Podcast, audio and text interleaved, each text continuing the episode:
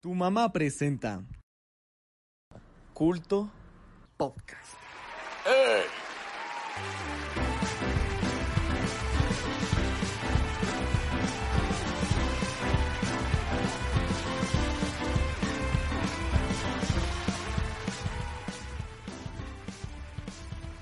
El día de hoy hablaremos de Donnie Darko, A Short Hike, Cuentos de Terramar, Leyendas del Metro, Change the World, My Final Message, Goodbye y mucho más.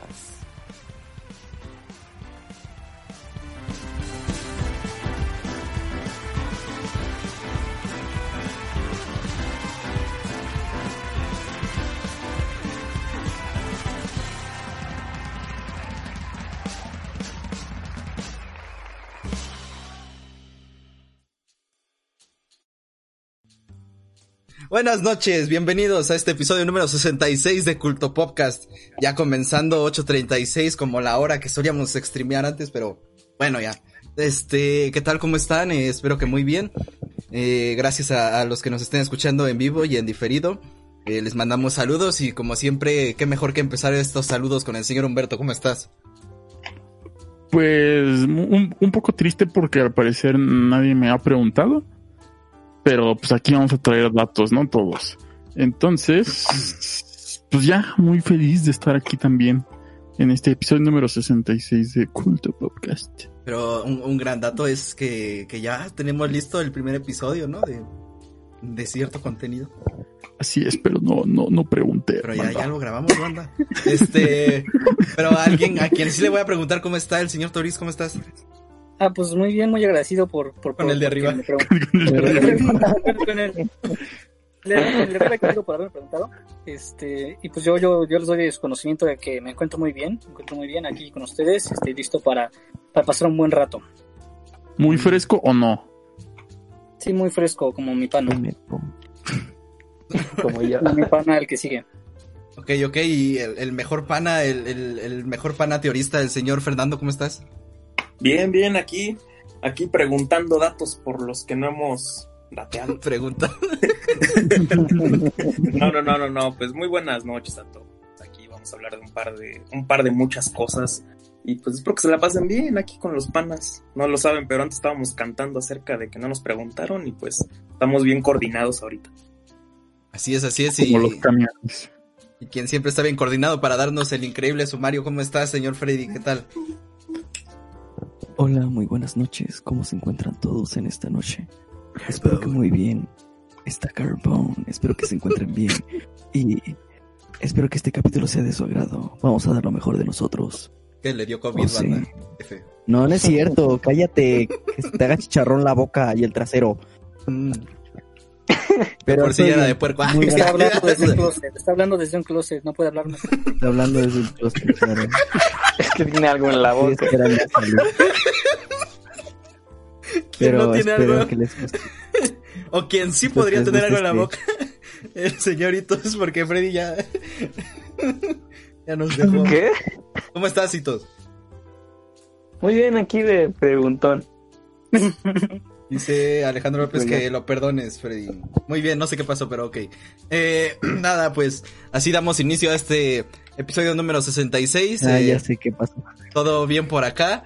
Y nada, listos para, para darles el, el buen contenido de siempre. Y qué mejor que empezar con mi amigo Toris para la sección de las películas.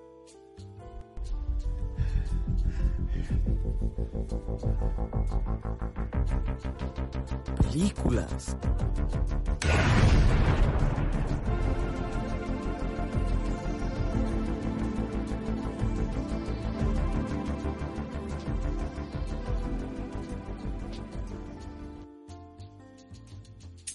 Pues en esta ocasión, amigos, una bonita noche. Este, les quiero hablar de, de una película bastante eh, peculiar, extraña y pero, pero muy muy interesante, que es del año 2001 y se llama Donnie Darko, dirigida por Richard Kelly. Y bueno, esta película es un thriller psicológico que digamos que tiene que ver con viajes en el tiempo y, y universos paralelos. Pero bueno, hablar de eso ya sería un poco de spoiler, ¿no? Pero bueno, este, primero hablar de, de, este- de esta película que, que mis panas espero hayan podido ver, este, y, y bueno, esta película es protagonizada por Jake Gyllenhaal en sus años de juventud, unos 20, a sus 20 años. Y pues se trata de, de un joven llamado Donnie Darko, el cual este, vive en, bueno, la película se encuentra ubicada en 1988 y el joven Donnie, Donnie Darko vive en un pueblito de, de que se llama Middlesex, Virginia. Y, y bueno, es de la casualidad que este, este joven eh, es sonámbulo y además es esquizofrénico. Entonces, digamos que durante la película, pues varias de las cosas extrañas que pasan podrían deberse quizá a su a su condición mental, ¿no? Eh, pero bueno, igual antes de, de, hablar de la película, quería mencionar un poco los datos. Esta película eh, se estrenó en 2001, pero se tuvo estreno restringido en, en salas de cine, ya que fue el mismo año del atentado contra las Torres Gemelas. Y bueno, precisamente en la trama hay una parte importante con un avión. Entonces, digamos, no, es que la gente está muy sensible y pues, pues no querían mostrarlo en, en cine. Entonces, pero se popularizó cuando salió en formato DVD. Y por eso las personas, o bueno, esta película se considera como una película de culto. No sé, por el secreto a voces que, que fue y que es muy famosa y además muy, como que, eh, muy famosa sobre todo por la imagen de uno de los protagonistas que es un conejo, es una máscara de conejo toda rara, como, como muy tétrica, ¿no? Un conejo con cráneo humano. Eh, y pues sí, esta película, eh, ya un poquito amorosándose en la trama, es de un joven que eh, sonámbulo, el Donnie Darko, que un día se encuentra con un conejo gigante llamado Frank. Y este conejo le dice que el mundo se va a acabar en 28 días, 6 horas y 42 minutos. Eh, esto se lo dice durante la noche y al día siguiente cae una turbina de un avión, quién sabe de dónde, pero la turbina cae y justamente en el cuarto donde dormía Donnie Darko, ¿no? Pero afortunadamente les salvó. Y bueno, pues este conejo le dice que, que tiene que seguir sus instrucciones para que para evitar el fin del mundo, ¿no? Igual, bueno, durante esta película es curioso porque casi todas las escenas son, digamos, cotidianas, pero a la vez muy bizarras. O sea, siento que las situaciones que pasan en cada escena son muy, pero muy bizarras. Eh, y, y bueno, justamente el final, eh, el final es bastante raro. De hecho, es que yo considero que lo malo de esta película es de que no la puedes entender sin que te la expliquen. Eh, por más que la veas dos veces, yo creo que no, no la puedes entender completamente. Necesitas por lo menos ver la versión del director eh, o un poco de conocimiento de, de, de, un libro, digamos, ficticio que sacaron de la película sin, para poder entender totalmente qué es lo que pasa durante la película. Porque hay muchas cosas que no se explican. Pero habiendo dicho eso, este, eh, le pregunto a, por ejemplo, a mi compañero eh, Itos, tú viste la película, pero eh, ¿has buscado algo más aparte de, de, ver la película? O sea, como, así como explicación como... en... Sí, de hecho, o sea, yo la vi, la vi hace mucho eh, y no la entendí. Uh -huh. Y recientemente que la volví a ver, como que ya prestando un poco más de atención, o sea, como que empecé a captar más o menos la idea, pero no me quedó del todo claro. Entonces sí tuve que buscar así como una explicación en internet y cosas así. Y sí, ya hace más sentido. Pero sí, como dices, a lo mejor si la ves así como de primera vez, no te queda claro del todo de, de qué de qué se trató, ¿no? O qué es lo que sucedió, pero sí, ya con una segunda vez como que te vas haciendo una idea de qué va, pero sigue teniendo muchas cosas así como que se quedan sin una explicación razonable, ¿no? Y como dijiste, a menos que veas como el material extra de la versión del director, sí hay ciertas cosas como que aclaran algunos puntos o como que les dan más trasfondo, ¿no? Como que les dan un poco más de explicación, pero yo creo que aún siguen faltando como de cierta como relevancia, por así decirlo, o sea, o más bien como de justificación, por alguna manera de decirlo, pero se entiende al final, más o menos, ¿no? Uh -huh. Igual, tú, Humberto, ¿cuál fue tu experiencia al ver la película, digamos, por primera vez? Sí, igual había sido un tiempo, pero sí la estaba viendo así como. Ok, están pasando como cosas un tanto aleatorias. Ah, sí. este. Y pues bueno, no en la película llega un punto en el que eh, spoilers salen así como cosas de agua, no sé, eran como un líquido. Entonces ahí es la parte donde, o sea, no me perdió la película en cuanto a interés, sino que me perdió así como, ya, ya no estoy entendiendo. de hecho, el final fue así como, ah, ok, ya, ya este, puedo ver hacia dónde iba más o menos la cosa, pero de todos modos no es así como que, sí, ya entendí todo, ¿no? Eh, de hecho, hace, en esta semana estoy eh, buscando así un poquitín, no, no, no te voy a decir que muy a trasfondo, más de información y entonces ya como que muchos puntos empezaron a conectarse más, ¿no? Pero sí es un tanto difícil de entender la película eh, con una sola vista de la misma.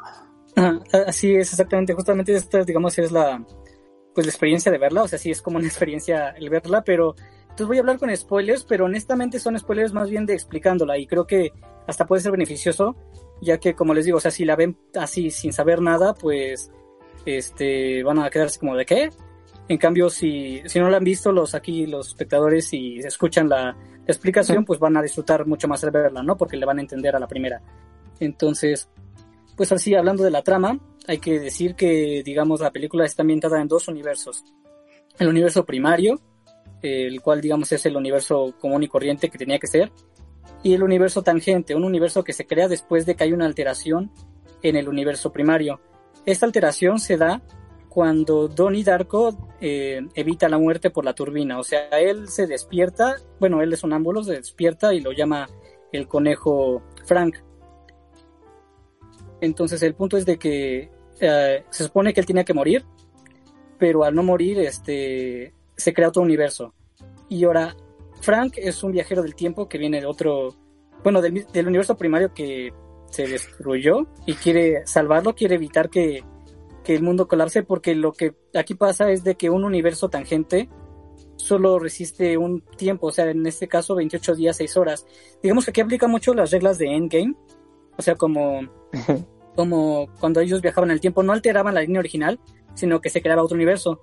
Solo que aquí dan la explicación de que ese universo tangente que se ha creado eh, solo va a durar 28 días y 6 horas.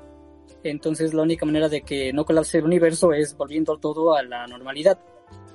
Ahora, esto se explica muy bien y es lo que mencionaba Hitos de la versión del director, eh, porque en el libro hay un libro ficticio, en, el, en la película hay un libro ficticio que se llama La filosofía de los viajes en el tiempo, que fue escrito por uno de los personajes de la película, este, que conocen como la abuela muerte.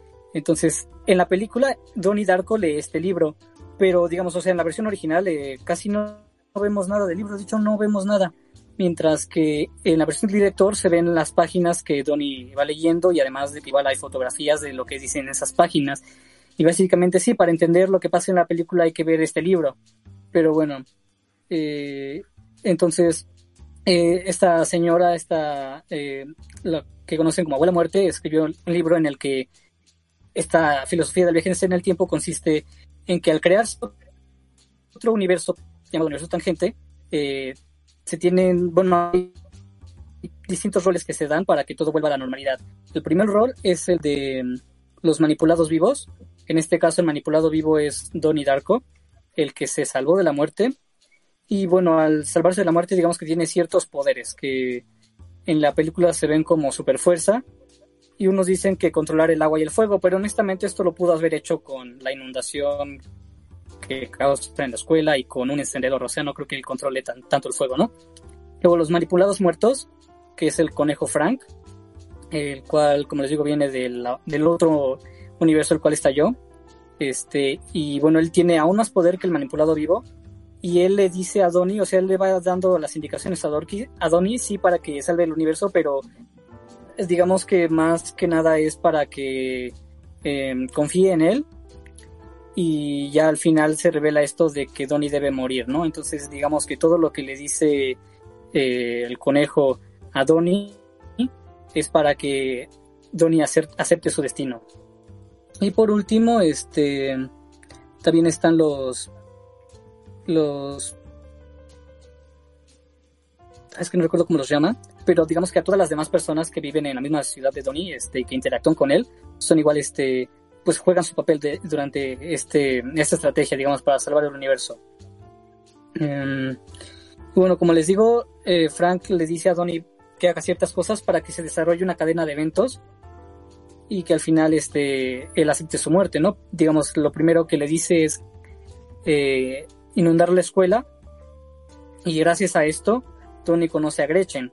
Eh, bueno, no la conoce ahí, pero empieza a hablar con ella. Digamos que Gretchen ahí se vuelve como su novia. Eh, y también va, le va enseñando ciertos poderes que tiene, por ejemplo, lo que mencionaba Humberto de las cosas que salen de agua este, del cuerpo. Es, eh, ahí, ahí el conejo Frank le está enseñando a Donnie el futuro próximo de las personas, esas líneas que, que le salen del cuerpo es hacia dónde ellos van a ir.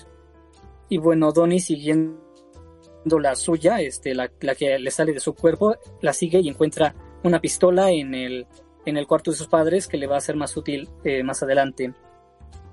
Eh, y pues mm, creo que estos son los papeles principales. Eh, como les digo, todo esto viene explicado en el libro de la filosofía de los viajes en el tiempo, pero no se explica tal cual en la película. Pero aquí yo tengo un problema muy, muy grande, con una, una paradoja que se crea, y es igual lo que yo uh -huh. les quiero comentar a ustedes. Porque, bueno, al final, este, como les digo, Donnie debía morir, debía morir por la turbina. Pero para empezar, la turbina viene de otro universo. Este, entonces, ahí, ahí está lo primero, ¿no? Si la, si la turbina viene de otro universo, este, ¿cómo es que, que llegó ahí? O sea, de hecho, Donnie Darko la, Donnie Darko la, la manipula para que para que caiga cuando él estaba en su casa, ¿no? O sea, para que él mismo se muera. Pero ahí está la cosa, o sea, Donnie Darko la controla en el futuro tangente y entonces ¿de dónde salió la turbina en el futuro, en el, perdón, en el universo primario? Esa es, digamos, la primera paradoja y la segunda es de que, bueno, sí, en la película se ve como si el conejo Frank lo despertara eh, a Donnie para que cuando él se diera cuenta de que cayó la turbina, pues dijera, ah, este cabrón me salvó la vida. Eh, que de hecho en las explicaciones que he visto dicen que no, que el conejo no, lo, no le salvó la vida, solo se lo dijo para que confiara en él. Pero entonces, si el conejo no le salvó la vida, Donnie Darko de todas maneras iba a salvar de la muerte porque él es sonámbulo. Entonces ahí está la segunda paradoja, o sea, él de todas maneras se iba a parar a mitad de la noche, iba a caminar y iba a evitar su muerte. Entonces, en el universo primario, ¿cómo es que murió si de todas maneras se iba a parar? Es, esos son los grandes problemas que tengo con esta película, que, o sea, de hecho, encuentro, digamos, disfrutable, pero es que no, no, no, no paso estos errores que, bueno, que yo considero errores de, de viajes en el tiempo. Porque Donnie Darko, de todas maneras, se iba a salvar.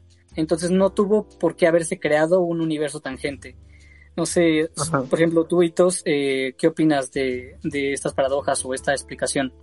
Sí, bueno, es que, o sea, yo siempre he como mantenido esa idea de que cuando se habla de viajes en el tiempo y la creación de un multiverso a causa de algún suceso que tenía que pasar, o sea, como que siempre es complicado, ¿no? Como pensar, o por lo menos para mí, no me resulta como factible la idea de cambiar el suceso que de cierta forma ya está predestinado a pasar, ¿no?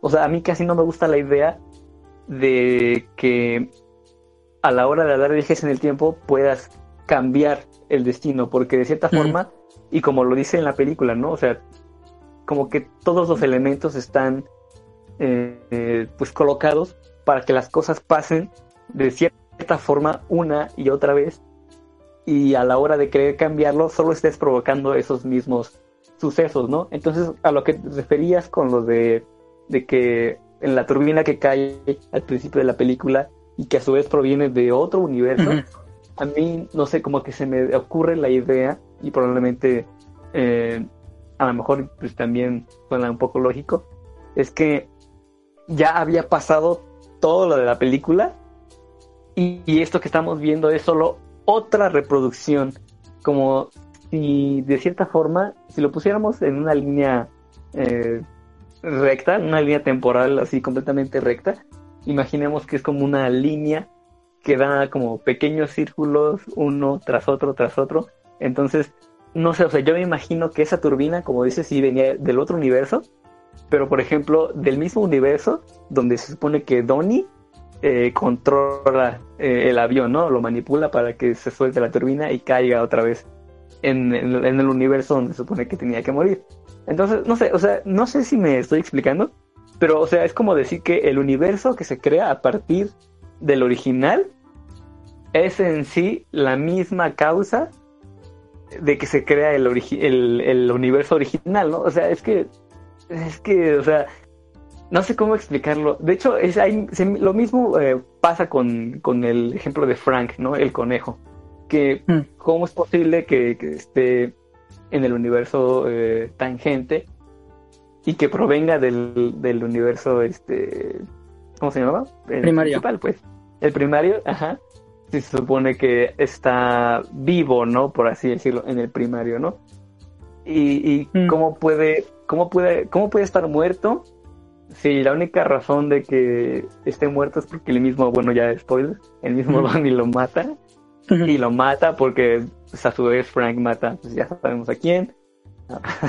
y así, ¿no? Entonces, realmente es una película como con una paradoja como interminable, si yo lo pudiera describir así, como una paradoja interminable, que todo el tiempo va a estar eh, provocándose a sí misma una y otra vez, Solo para resolverse una y otra vez y a su vez provocarse a sí misma una y otra vez. De hecho, eh, es algo que me gustaría eh, profundizar más cuando hablemos de, de la tercera temporada de Dark. Esperen Ya- el review. Ya lo estoy viendo hitos ahí, ahí para la acabe, ajá, sí. Bueno, pues vamos a, a- a planear algo bien para Sí. eso. Pero ya así como que entrando más en definición de del tiempo, sí resulta pues complicada, ¿no? La, la manipulación o la idea de manipular el tiempo para cambiar los sucesos que ya pasaron, ¿no? Entonces, solo estás cometiendo lo que quieres evitar al intentar eh, pues, evitarlo, ¿no? Entonces, yo esa es la explicación que yo le doy a lo que tú tenías como problemas o, o lo que tienes como esas, esas dudas. Ahora, algo que igual me, a mí, ahora mis problemas, por así decirlo, con la película es como las cosas que no se resuelven o como que no, no profundizan en cierta forma, ¿no? O sea, a mí me hubiese gustado ver algún desarrollo del personaje de la abuela muerte, ¿no? O sea, sí, cómo sí. y por qué escribió ese Sí. libro, ¿no? O sea, algo tuvo que haber pasado con ella como para que sepa lo que está pasando el mismo Donnie, ¿no? Entonces yo pensé en algún momento que ella iba a ser como parte fundamental para resolver todo, ¿no?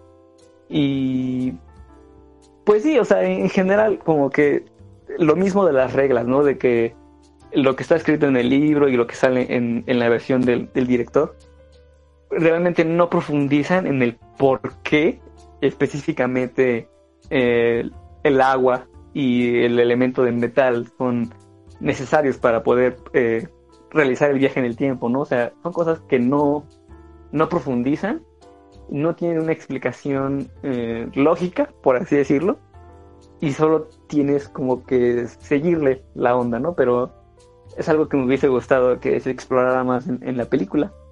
Pero en general me parece una, una historia, pues, buena, o sea, es interesante, y yo creo que para el tiempo en el que salió y ya con lo que hemos visto con respecto a viajes en el tiempo, pues sí fue, pues, revolucionaria, ¿no? Por así decirlo. No, Antes de, antes de darle la palabra a nuestro experto en física, al señor Humberto, igual quería mencionar algo. No. Este, este, por ejemplo, lo que mencionan Hitos de Frank, ahí sí yo creo que es fácil de explicar porque, de hecho, es que Donnie no mata a Frank, nada más le dispara en el ojo. Y por eso cuando, cuando Frank, cuando el conejo se quita la máscara, tiene el ojo así, pero no lo mata. Él muere porque el universo primario muere. Y digamos, y aquí lo es lo que escribió eh, la, la- la abuela muerte, este, de hecho ella escribió que esto ya ha pasado varias veces en el tiempo y digamos, bueno, ahí, ahí te la paso. Este, y por eso se repite lo de, lo del artefacto. O sea, siempre un artefacto es lo que va a hacer que se cree un universo tangente. En el caso actual fue la turbina, pero digamos en la antigüedad pudo haber sido una flecha con los mayas o, o un arma de la Segunda Guerra Mundial con los egipcios o con, o con los... o ¿Cómo se llaman estos cuates? Este, Bueno, me entienden la idea. Este, entonces siempre va a haber un artefacto de otra época que llega a, a la época y crea un universo tangente. Entonces, esto ya ha pasado antes, y va, te la paso. Este, cuando eso pasa, nada más una persona se le concede viajar al universo tangente para que arregle todo. Y esa persona fue Frank, por alguna razón. Este, pero no, Donnie Darko no mató a, a Frank. Este, pero aquí el problema es el que yo tengo, porque es que si digamos todo, o sea, en el universo, en el universo Prime, en el universo donde todo tenía que estar tal cual, por alguna razón eh, se supone que Donnie iba a morir. Digamos que no fue por el avión, digamos que era otra cosa, pero él de todas maneras iba a parar a mitad de la noche, entonces no tiene sentido crear este eh, otro universo. Yo lo que explicaría es de que sí, de que Frank lo despertó y por eso se salvó Sí. de la muerte, pero entonces no tiene sentido el por qué quiere salvar el universo si él mismo creó el, el problema, ¿no? Entonces, pues ahí está, ahí está este el problema que yo tengo con esta película.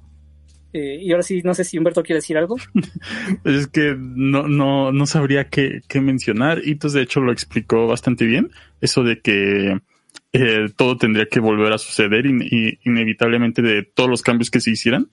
eh, todo llegaría al mismo punto, todo, todo se, se acomodaría para que regresase, ¿no? A, a- a que sucediese lo mismo. Pero pues sí, son, son conceptos bastante enredados que pues hasta cierto punto como no se ha descubierto tal cual el viaje en el tiempo, solo existen teorías y algunas más este acertadas que otras, pues no podemos tampoco juzgar tan eh, de, de maneras tan eh.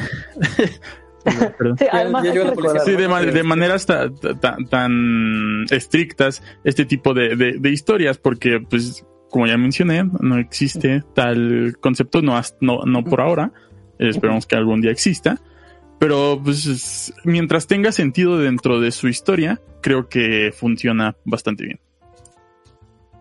Y, pues sí, un saludo a Christopher Santiago y a Spring Master que acaba de llegar. Alejandro López hace una referencia a Flash, de que sí, este, sí, bueno, yo soy fan de los viajes en el tiempo, pero honestamente de esta película no, no me cuadra. Y pues no sé si este, pero sí, pero sí, como les dice Alejandro López, puede ser un bucle, pero te digo, ¿cuál es el origen del bucle? Es lo que yo no comprendo, porque tiene que haber un origen, pero, eh, y por último, no sé si se encuentre es- mi compañero Fernando, porque él la película se le hizo muy fácil, muy sencilla de comprender. ¿Qué? Ah, no, no, no. Es, es tan difícil como Rick and Morty. Necesitas un, un hijo de más de 150 para entenderlo. No, no, no, pues. Pues es una película que sostiene su propio, su propia teoría de viajes en el tiempo. Entonces, yo creo que eso ya la vuelve respetable en sí misma. Ah, respeta sus propias leyes. Y eso en términos de viaje del tiempo siempre es muy respetable. Hablamos de respeto aquí. Por ejemplo, o sea, yo pienso que unos ejemplos más, más, más efectivos de viajes en el tiempo se han dado pues un poco más adelante, como en Steins Gate, por ejemplo. Pero lo que está planteado aquí en esta película no es tanto el viaje en el tiempo, sino eh, la apertura de dos, de, universos paralelos y cómo uno se quiebra, cómo uno se quiebra con la interacción del otro y entonces todo vuelve a estar bien en ese momento cuando Donnie Darko salva a todos, eh, pues ya saben cómo es un spoiler, muriéndose, dejando que Ujú. lo mate la turbina. Y bueno, ahí básicamente, se, básicamente es como hacer un nudo gigantesco y desamarrarlo a sí mismo en la muerte de Donnie Darko. Lo que me gusta más, más allá de, más allá de este complejo sistema, que de hecho pues es lo que hace que luego esta película tenga mucho hater, que hay un grupo específico de gente que alude a que esto es como que la gran obra cinematográfica por el, por el argumento que plantea, pero más allá de eso, y mucha gente detesta a los que andan diciendo eso siempre, pero más allá de eso me gusta la película porque de verdad tiene unos planos bonitos, o sea, está bien, está bien hecha, no sé si me explico, Ajá. Sí, sí, sí. Eh, está bien compuesta, entonces... La música igual es muy buena. ¿No? Ah, Y sobre todo el tema del final, que fue accidental, eso, eso, eso es lo más importante. La canción de la depresión por siempre. Ah, Exactamente. exactamente. Antes de que fuera cool. Está bien chido. Eh, lo que me gusta es eso, no, no me quiero perder tanto en la estructura del argumento de viajes en el tiempo y universos. Sí, sí. Al final es una película furra. Oh, sí, ¿Qué fue? cierto, cierto, cierto. Ah, No, yo no caché. Ah, ya, ya, ya, ya sé por qué, sí. el conejo Por- era altamente sí, prescindible, la verdad. El conejo era altamente prescindible. Luego hay gente que está haciendo sobreinterpretaciones de no, es que el conejo significa esto y es Sí, como. de hecho- ¿Qué? Ajá. ¿Qué pasó? Yo quería hacer un comentario. Ya, o sea, como Más que tratando una de sacar pregunta, todo lo que piensas. Ajá. O sea, es que, o sea, yo pienso que a lo mejor la película no se trata de viajes en el tiempo. O sea, usa el viaje en el tiempo como un recurso para contar su historia. Pero realmente yo creo que está más centrada en el desarrollo de Donnie. De hecho, podría decir que eso está como una. eh, ¿Cómo se dice? Una analogía a todos sus, sus problemas eh, Mentales. pues, mentales, ¿no? Por así decirlo. O sea, igual como, como dijiste, ¿no? Fernando, que a lo mejor el conejo es de cierta forma como una representación de su, su inconsciente o su subconsciente, su conciencia, no sé, cosas así, ¿no? Sí. Y, y que eh, y que a lo mejor todo pasó en su mente porque pues, es esquizofrénico, no sé. Homero. Entonces, eh, yo creo que más bien la película es de alguna forma como muy chamuscada, una alegoría o una, este, un, no, este, este, ay, se me fue la palabra y la acabo de decir. Este, pues sí, como que hace referencia a, a, Dijiste alegoría. eh, la que había dicho antes, pero bueno, o sea, que es en sí un reflejo de las emociones de, de Ajá. Donnie, Ajá. Sí, más o menos, por así decirlo. O sea, que realmente no, no diría yo que es una película de ciencia ficción, porque ciertamente, pues, la física, por así decirlo, ¿no? Del, del viaje en el tiempo que te presentan no es del todo, pues, coherente o, o, o que se pueda sostener por sí sola, pero es un buen recurso y lo sabe utilizar, ¿no? Sí, Como ya mencionaste. eh. Sí, eso es lo que lo vuelve un thriller psicológico más que una película de ciencia ficción. El problema es cuando el fandom de la ciencia ficción trata de adueñarse Sí. a través de la interpretación de esta película, de ella, cuando se volvió de culto sobre todo. Que Mm. por cierto hay un, hay un cameo de, bueno, más bien estaba haciendo sus primeros pininos el hermano de Carly, ahí está, ahí está, Sí, de sí, hecho, sí, sí, cierto, sí. sí. entonces está, está cagado en ese aspecto y, ah, ¿Qué No tal sé. si, si es parte de la teoría de que... O sea, ¿qué tal si aquí sale lo de que el universo Nickelodeon? exactamente. Teoría. Teorías. sí. La verdad es de que en esta película abunda, esta película tiene una libertad de interpretación muy grande porque no es clara en sí, pero tampoco podemos extrapolarnos y decir de repente lo que se nos ocurra. Yo creo que sí hay un mensaje, hay un mensaje claro que es más la cuestión de, pues la cuestión de cómo puede, la cuestión de este universo múltiple, no de un viaje en el tiempo en sí. Y la- el- sobre todo la parte del libro confunde mucho, pero yo creo que también meterse con lo que sería la propia realidad de Donnie Darko nos, nos diría mucho hacia dónde, hacia dónde conducir nuestra interpretación de la película. Pero bueno, esto ya sería más hablar de, se puede tener una interpretación de lo que ves única o, o hay muchas y eso es un debate más grande que no concierne a esta sección, pero yo creo que, yo creo por lo, por lo mientras, que esta película sí tiene una, sí tiene una dirección, tiene, o sea, tiene una dirección a la cual puedes de- argumentar el sentido de la, de la misma. Y ya de repente, pues, decir un buen de jaladas, que incluso el, no sé, que la canción del final hace una referencia a que todo en realidad era un sueño de Don y quién sabe qué, pues es como el, es como el argumento de supercampeones, de todo fue un sueño mientras estaba en coma. Pero No es sé, que lo ayudó la Virgencita de Guadalupe. Ajá. Hay gran, gran, grandes momentos del doblaje mexicano. y, y pues es lo que es lo que creo básicamente esta película. A mí me gustó. Dicen que tiene una secuela. Dicen que tiene una secuela, ¿no? De la hermana. Que, que es muy No, mala. ¿no? idea. No Sí, creo, una- pero voy a checar. Sí, creo que hay una secuela. Pero que es muy mala. Pero bueno, sería todo lo que tengo que decir de este asunto. Sí, me, me gustaron sus visiones y como dice sí, como dice, como dice Hitos, este, pues sí, lo, o sea, lo que vemos en sí es todo lo que pasa a Donnie y que es un buen personaje, pero, pero aquí en cuanto a si fue una ilusión o no, pues ahí pues, chale porque este, es que el director, el- o sea, en una escena, en una escena eliminada, la doctora, su psiquiatra, le dice a Donnie que no, no es, esfi- no es esquizofrénico. Ajá, sí, O sea, sí. que él es cuerdo, que él es cuerdo, solamente. O sea, todo lo que es real. Pero bueno, esa escena fue eliminada, entonces. Ahí podemos ponerlo más a la interpretación. Pero, sí, Pero la qué tal si, de- qué tal si él se está imaginando que le están diciendo que no es esquizofrénico, ¿ah? Oh, Pues ahí ya sería más como el Joker, como mencionan aquí, eh, digo RM. Eh, ¿Qué pero tal, no si, es la versión. qué tal si toda esta película fue un sueño del hermano de Carly? bueno, Lo dejaste callado. Sin palabras. ya, ya, ya, por favor. Todo. Pues bueno, si no tienen otro comentario, mis panas, este ya podemos continuar con lo que sigue en el podcast. Muy bien, muchas gracias, Toris. Y seguimos con el señor Humberto en la sección de videojuegos.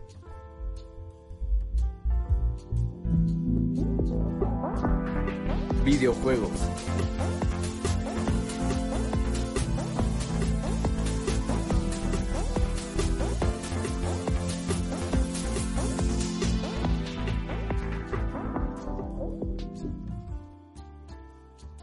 Aquí estamos una vez más en una nueva iteración de esta sección de videojuegos que si no les gusta no importa, aquí está.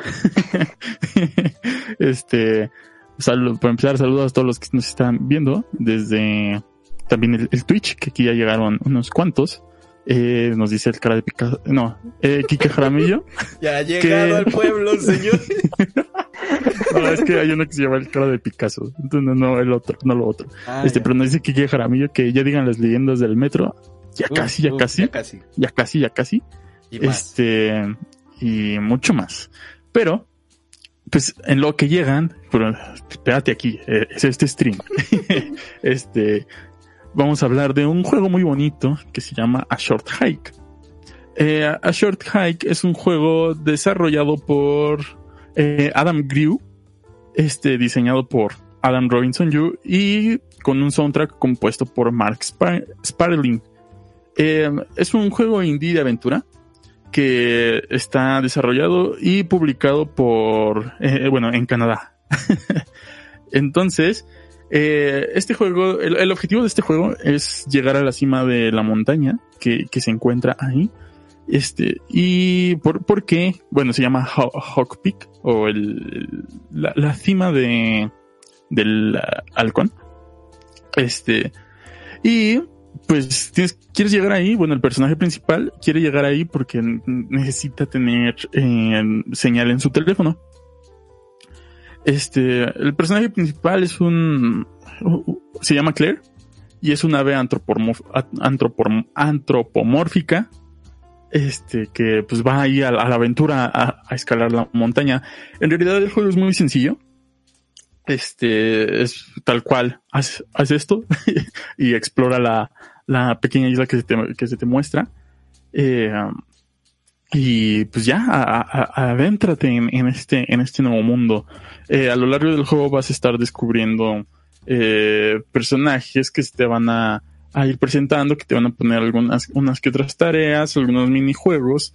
Pero aquí lo importante es eh, tomar en cuenta que siempre tu objetivo debe de estar eh, como prioridad. Eh, si bien vas a tener que eh, hacer más, hacer cosas para llegar a tu objetivo, eh, siempre, siempre lo tienes como prioridad. Eh, de- dentro del mismo juego podemos encontrar una estética bastante curiosa que nos hace recordar a juegos eh, como de PlayStation 1. Sin embargo, ya que lo estás viendo así en pantalla, que te quedas quieto, te das cuenta que es como una especie de, de, de 8 bits, 16 bits, pero in- intentándolo renderizarlo en 3D. Entonces es este un tanto interesante porque no suele haber tantos juegos así, porque incluso como menciono, los juegos de Play 1, pues no era la intención que se vieran de ese modo, pero en este caso de A Short Hike, pues sí. Que vamos a encontrarnos con una vi- vibra muy similar a Animal Crossing, sin embargo, pues, y aquí ah, mi comentario este, de que no me gusta Animal Crossing. Pues aquí sí hay, aquí sí hay cosas que hacer, ¿no? Aquí sí, aquí sí hay un objetivo real, este, que, pues, ya, ya que lo, lo, lo cumples, ya va a ser mucho de, de ti si, si lo el cómo lo tomes, ¿no? Yo en, en mi caso personal se me hizo muy, muy bonito por diferentes razones que pasan en mi vida.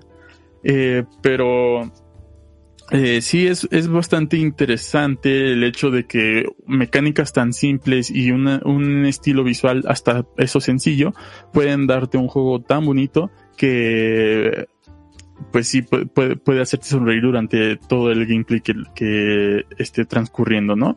Al- algo en contra de- del mismo juego es que pues es muy corto, pero pues, las dos, tres horas que te dura el juego, eh, lo vas a disfrutar este demasiado. Yo al menos en mi caso lo hice y pues es una recomendación eh, muy- no sé, es que pen- pensar en el mismo juego eh, me trae bonitos recuerdos de- del momento en que lo estaba jugando, entonces este pues sí, está, está muy bonito. Jueguenlo, banda. No, es muy caro.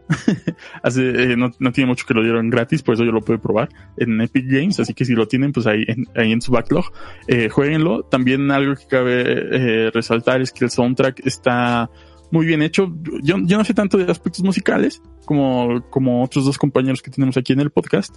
Eh, sin embargo, puedo mencionar que el soundtrack es eh, muy dinámico en el sentido de que dependiendo eh, la zona en la que estés o en el, por ejemplo, si estás abajo del agua, pues cambia un poquito, ¿no? Mucho al estilo que era, me parece, Donkey, Donkey Kong, eh, el country.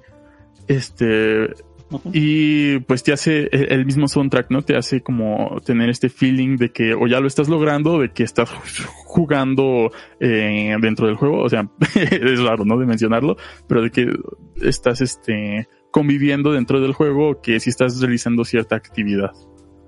Este eh, compañero. Pues no sé si quieran este hacer algún comentario al respecto de- del juego, si es que tiene alguno, ¿verdad? por- a- a mí- Comentabas de la... Mm, Ah, bueno, a ver, Carlos. No, habla. Bueno, yo nada más iba a comentar que lo de la estética que mencionaste, que el estilo como de animación, sí, me parece bastante interesante, o sea, como lo que dices, eh, la combinación de, de esos efectos le da un estilo, pues, bastante, eh, pues, como relajante, no sé, yo no recuerdo haber visto algún juego que eh, combinara, como tú dices, ¿no? El estilo de animación 2D con el 3D. Y Sí, y sí, es- como mencionas, lo- los animalitos parecen como de Animal Crossing, pero están... Pero- Pero interesantes, banda. Ajá. Pero chidos. Ajá. Ajá, y Carlos. Ujú. Yo iba a decir que me gusta que, o sea, al principio la estética sí se te hace rara, ¿no? Del juego en sí. Como que dices, ah, qué, qué tranza, estoy jugando en una 3DS o qué. Pero me gusta que conforme vas explorando el mundo y todo esto, como que te acostumbras y, y le tomas como otro enfoque, Cariño. ¿no? O sea, también cariño. este, pero, o sea, como que en un primer vistazo dices, ah, pues está raro, ¿no? Así como que se ve como si le faltara potencia gráfica o algo así, ¿no? Pero conforme vas explorando ves que en realidad es bastante bonito que se desarrolle el, el ambiente como en 3D con esa estética, ¿no? Así como que cuando vas volando, por ejemplo, bueno, no sé si quieres hablar del final, pero digamos que ya cuando vas llegando arriba y, y que cambian todos los colores y que se vuelve así como un, Sí. algo bastante bonito. Creo que, creo que el, el bajar de ahí es bastante interesante porque precisamente vas volando, ¿no? Así como, y Y vas es viendo todo el, el mundo. Ajá, lo que recorriste, ¿no? Lo que tuviste que recorrer para llegar hasta tu objetivo. Eh, si ya quieres meterte un poco con el spoiler del final, eh, aquí va el ultra mega spoiler, ¿no? Este, pues eh, resulta que este personaje, Claire, quiere, quiere llegar a la cima por lo de que necesita la señal, pero es para hablar con su madre. Así que se te olvida en todo el juego, ¿no? Y de tan largo que es en, Ajá. en digamos, en tiempo así de, de una cosa a otra. Aunque el juego Sí. es corto, el inicio y el final pasa bastante tiempo como para que se te olvide por qué empezaste a jugar. Sí, sí, sí. Este, porque de hecho es un tanto complicado. O- Bueno, no es Donnie Dark, ¿verdad? Pero es un tanto extraño cómo empieza, cómo empieza porque la pantalla de, de, de inicio la, este, es tal cual un carro yendo hacia algún lado, ¿no? Pero pues así, bueno. Pero ya, ya, ya que llegas al final y descubres que el, el por qué le quería hablar a su madre, que pues es porque su mamá estaba, iba a tener una operación importante y la iban a operar. Este, Pues sí. eh, Una operación bancaria. es que sí, por, por, por, por- por eso lo, lo aclaré, porque se puede. este, eh, sí, por ese tipo de comentarios lo aclaré. Este. Pues no, no sé, a mí me pareció como un, un objetivo eh, muy. Hasta cierto punto humano, pero. muy noble, ¿no? Así como. Pues es que quiero quiero mantenerme comunicado con mi, con mi familiar al que, al que quiero, ¿no? Entonces, este, pues sí es, no sé, es un juego muy bonito. Jueguenlo y si no, pues vean gameplay si no pueden. Es, es barato, no, no pide, no pide muchos requisitos en su computadora por si ahí lo quieren probar. Pide más el examen de la UAM. Pide más del examen de la UAM, así es. Demasiado, pero demasiado. Este, no, no he visto comentarios, no sé si hay algo interesante por ahí. Estamos O sea, no hablando estoy- de... este- claro que sí, cielo, pero no mates a nadie, por favor. Ah, ok. Este, eh, ya vi que aquí en el Twitch están diciendo que nos echemos del rap de Fernanfloo. Este, luego, luego, luego, luego. Sí lo hacemos, pero luego. Eh, mira, aquí está Cricoman y el Pichula, que, que fue fundado en el Discord por Fernando. Pero bueno, no importa. Este, ya te puedes meter, ya estás de- des- desbaneado. Eh, pues sí, es una alta recomendación de mi parte y quizá, no, no sé si de Hitos y de Carlos, pero eh, pruébenlo, pruébenlo. Es, es un juego maravilloso. Y está Muy bonito. wholesome. Y, y lo bueno es que te deja acabarlo, pues, y a lo mejor como que te interesa mucho la historia y te, te pierdes así como de acabar todos los logros. Me gusta que justo antes de que, de que pasen los créditos te deja eh, acabar y también después de los créditos, o sea, puedes darle en continuar en la, en la página de, de inicio, pues. Y eso me gustó porque Es amigable. Te, te permite como jugarlo como a tu ritmo y ya después puedes acabarlo si quieres, ¿no? Así como todos los objetivos. Sí. Pues muy bonito. Entonces, jueguenlo. Muy bien, muy bien. Pero pasamos a la siguiente sección, la sección de anime.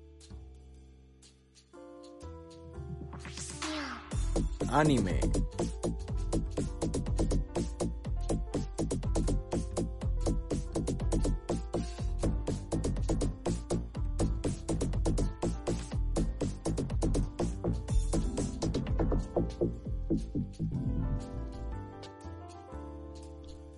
Muy bien, pues eh, en esta en esta sección de anime vamos a seguir con las películas de Ghibli y en esta ocasión vamos a analizar la curiosa Cuentos de Terramar. bueno, eh, esta película es la película número 16 de Estudio Ghibli y pues esta película salió en el año 2006. Eh, va, digamos que salió después de Castillo Vagabundo, que fue la película que analizamos la semana pasada. Y en esta ocasión el director es un nuevo director, que de hecho es nuevo director de todo, de lo que sea, es eh, Goro Miyazaki, que básicamente eh, es el hijo de Hayao Miyazaki, que es el, principal, ¿no? Que hemos visto que, que hace las películas más emblemáticas de Ghibli.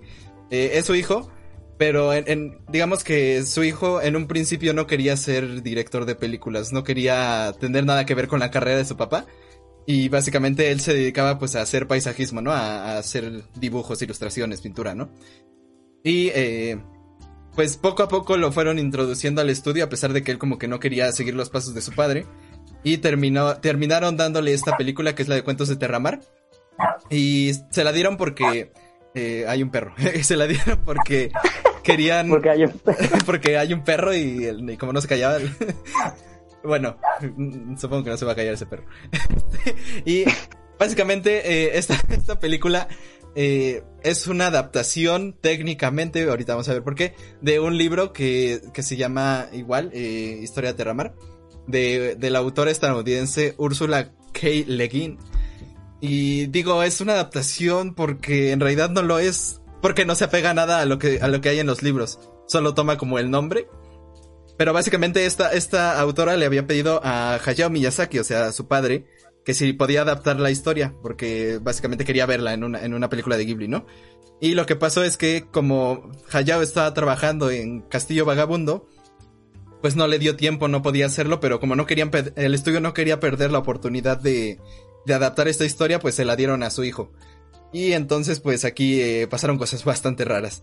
Eh, de hecho, el, mismo eh, Hayao Miyazaki desconfiaba del, de lo que podría ser su hijo porque decía, pues no es que no tiene nada de experiencia, o sea, literal lo acaban de meter nada más porque, porque pinta bonito. Y, pero bueno, este, ya, ya veremos cómo le fue. ya hablando en sí de la película, nosotros vamos a, a seguir a, a pues vamos a tener básicamente dos protagonistas, pero el principal va a ser Arren que es un joven príncipe que por alguna razón mató a su jefe. Es literal lo que pasa en la, en la, la primera escena, o sea, no, no es spoiler. Este, y eh, empieza a huir de, pues de ese reino, ¿no? Y, y como que va sin rumbo.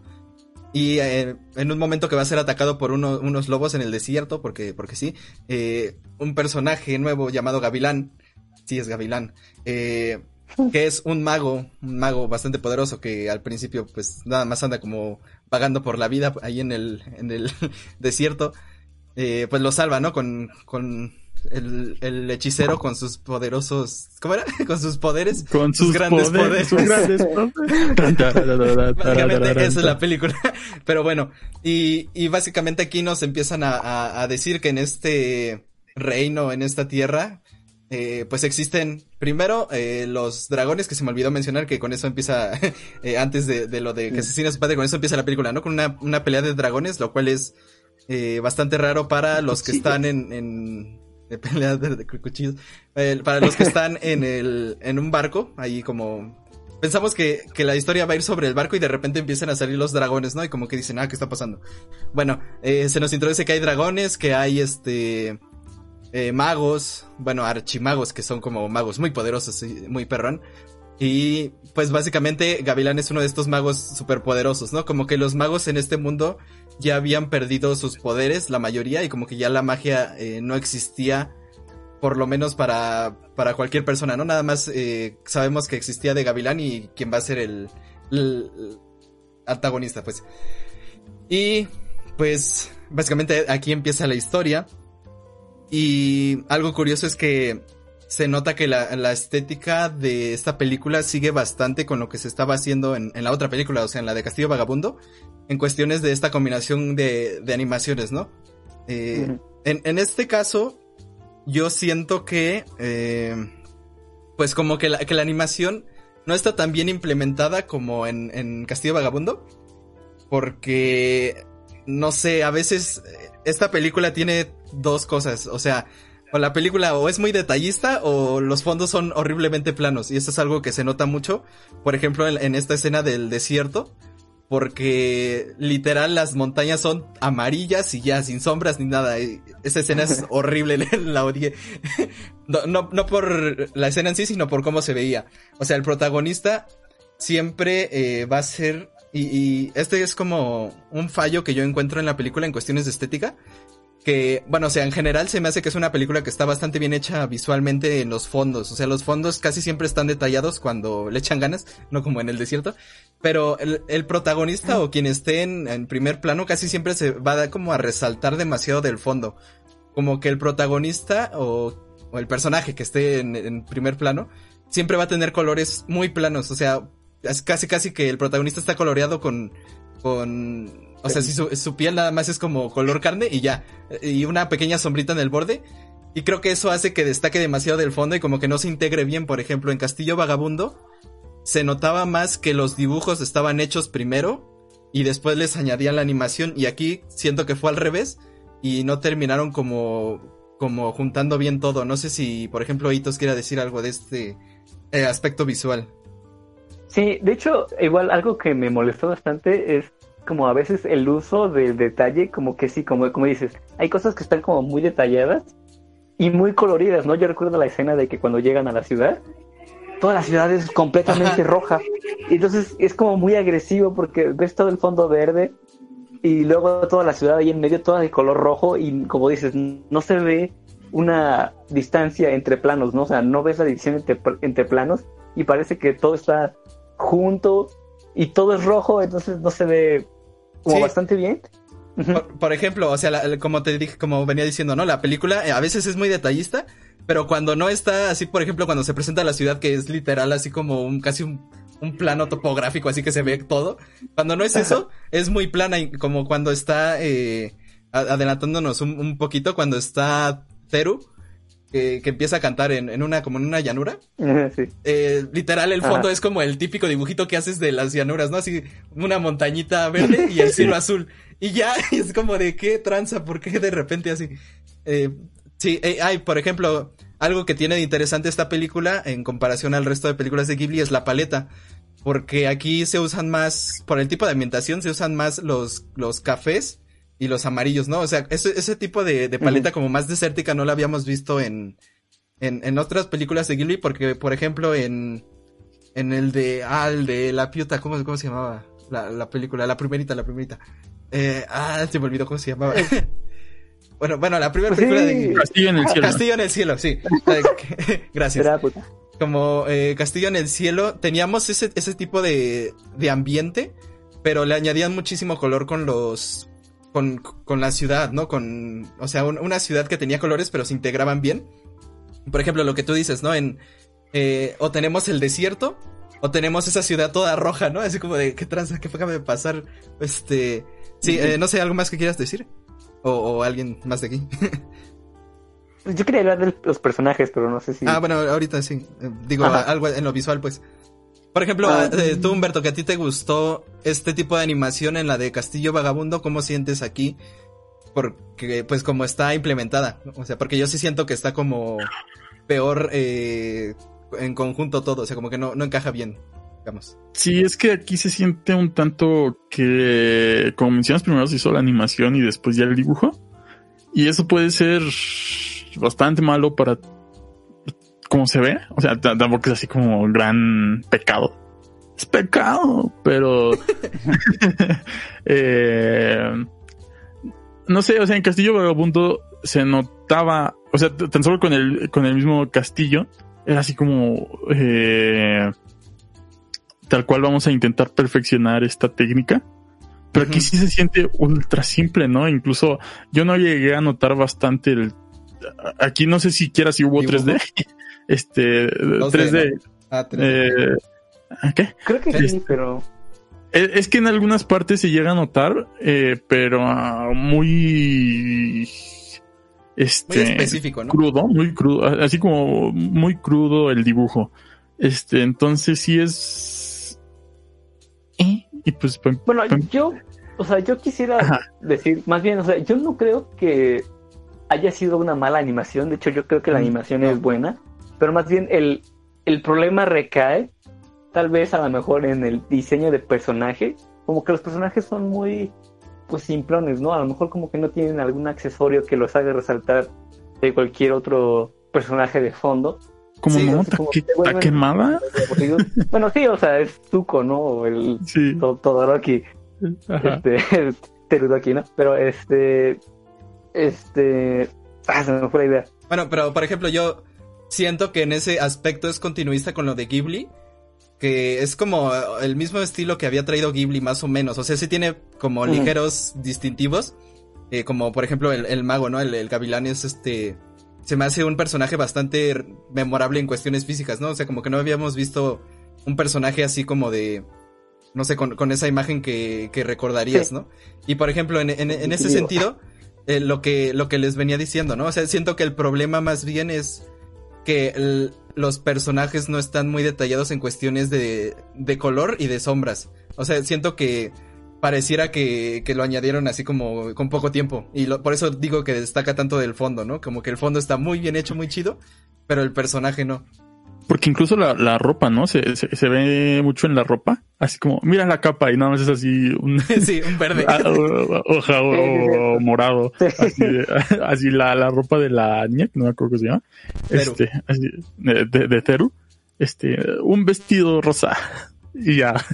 Este, y así lo- lo- los pueblerinos así ul- ultra genéricos su, su traje de pueblerino, ¿no? Así como algo blanco at- atrás y un vestido de tal color y ya. Entonces sí se nota bastante que, que le faltó detalle. Pero, Pero pues, igual es como una técnica, ¿no? O sea, como para diferenciar, a- para que veas así a primera vista qué es lo que se está moviendo, para diferenciar entre los personajes y el fondo, ¿no?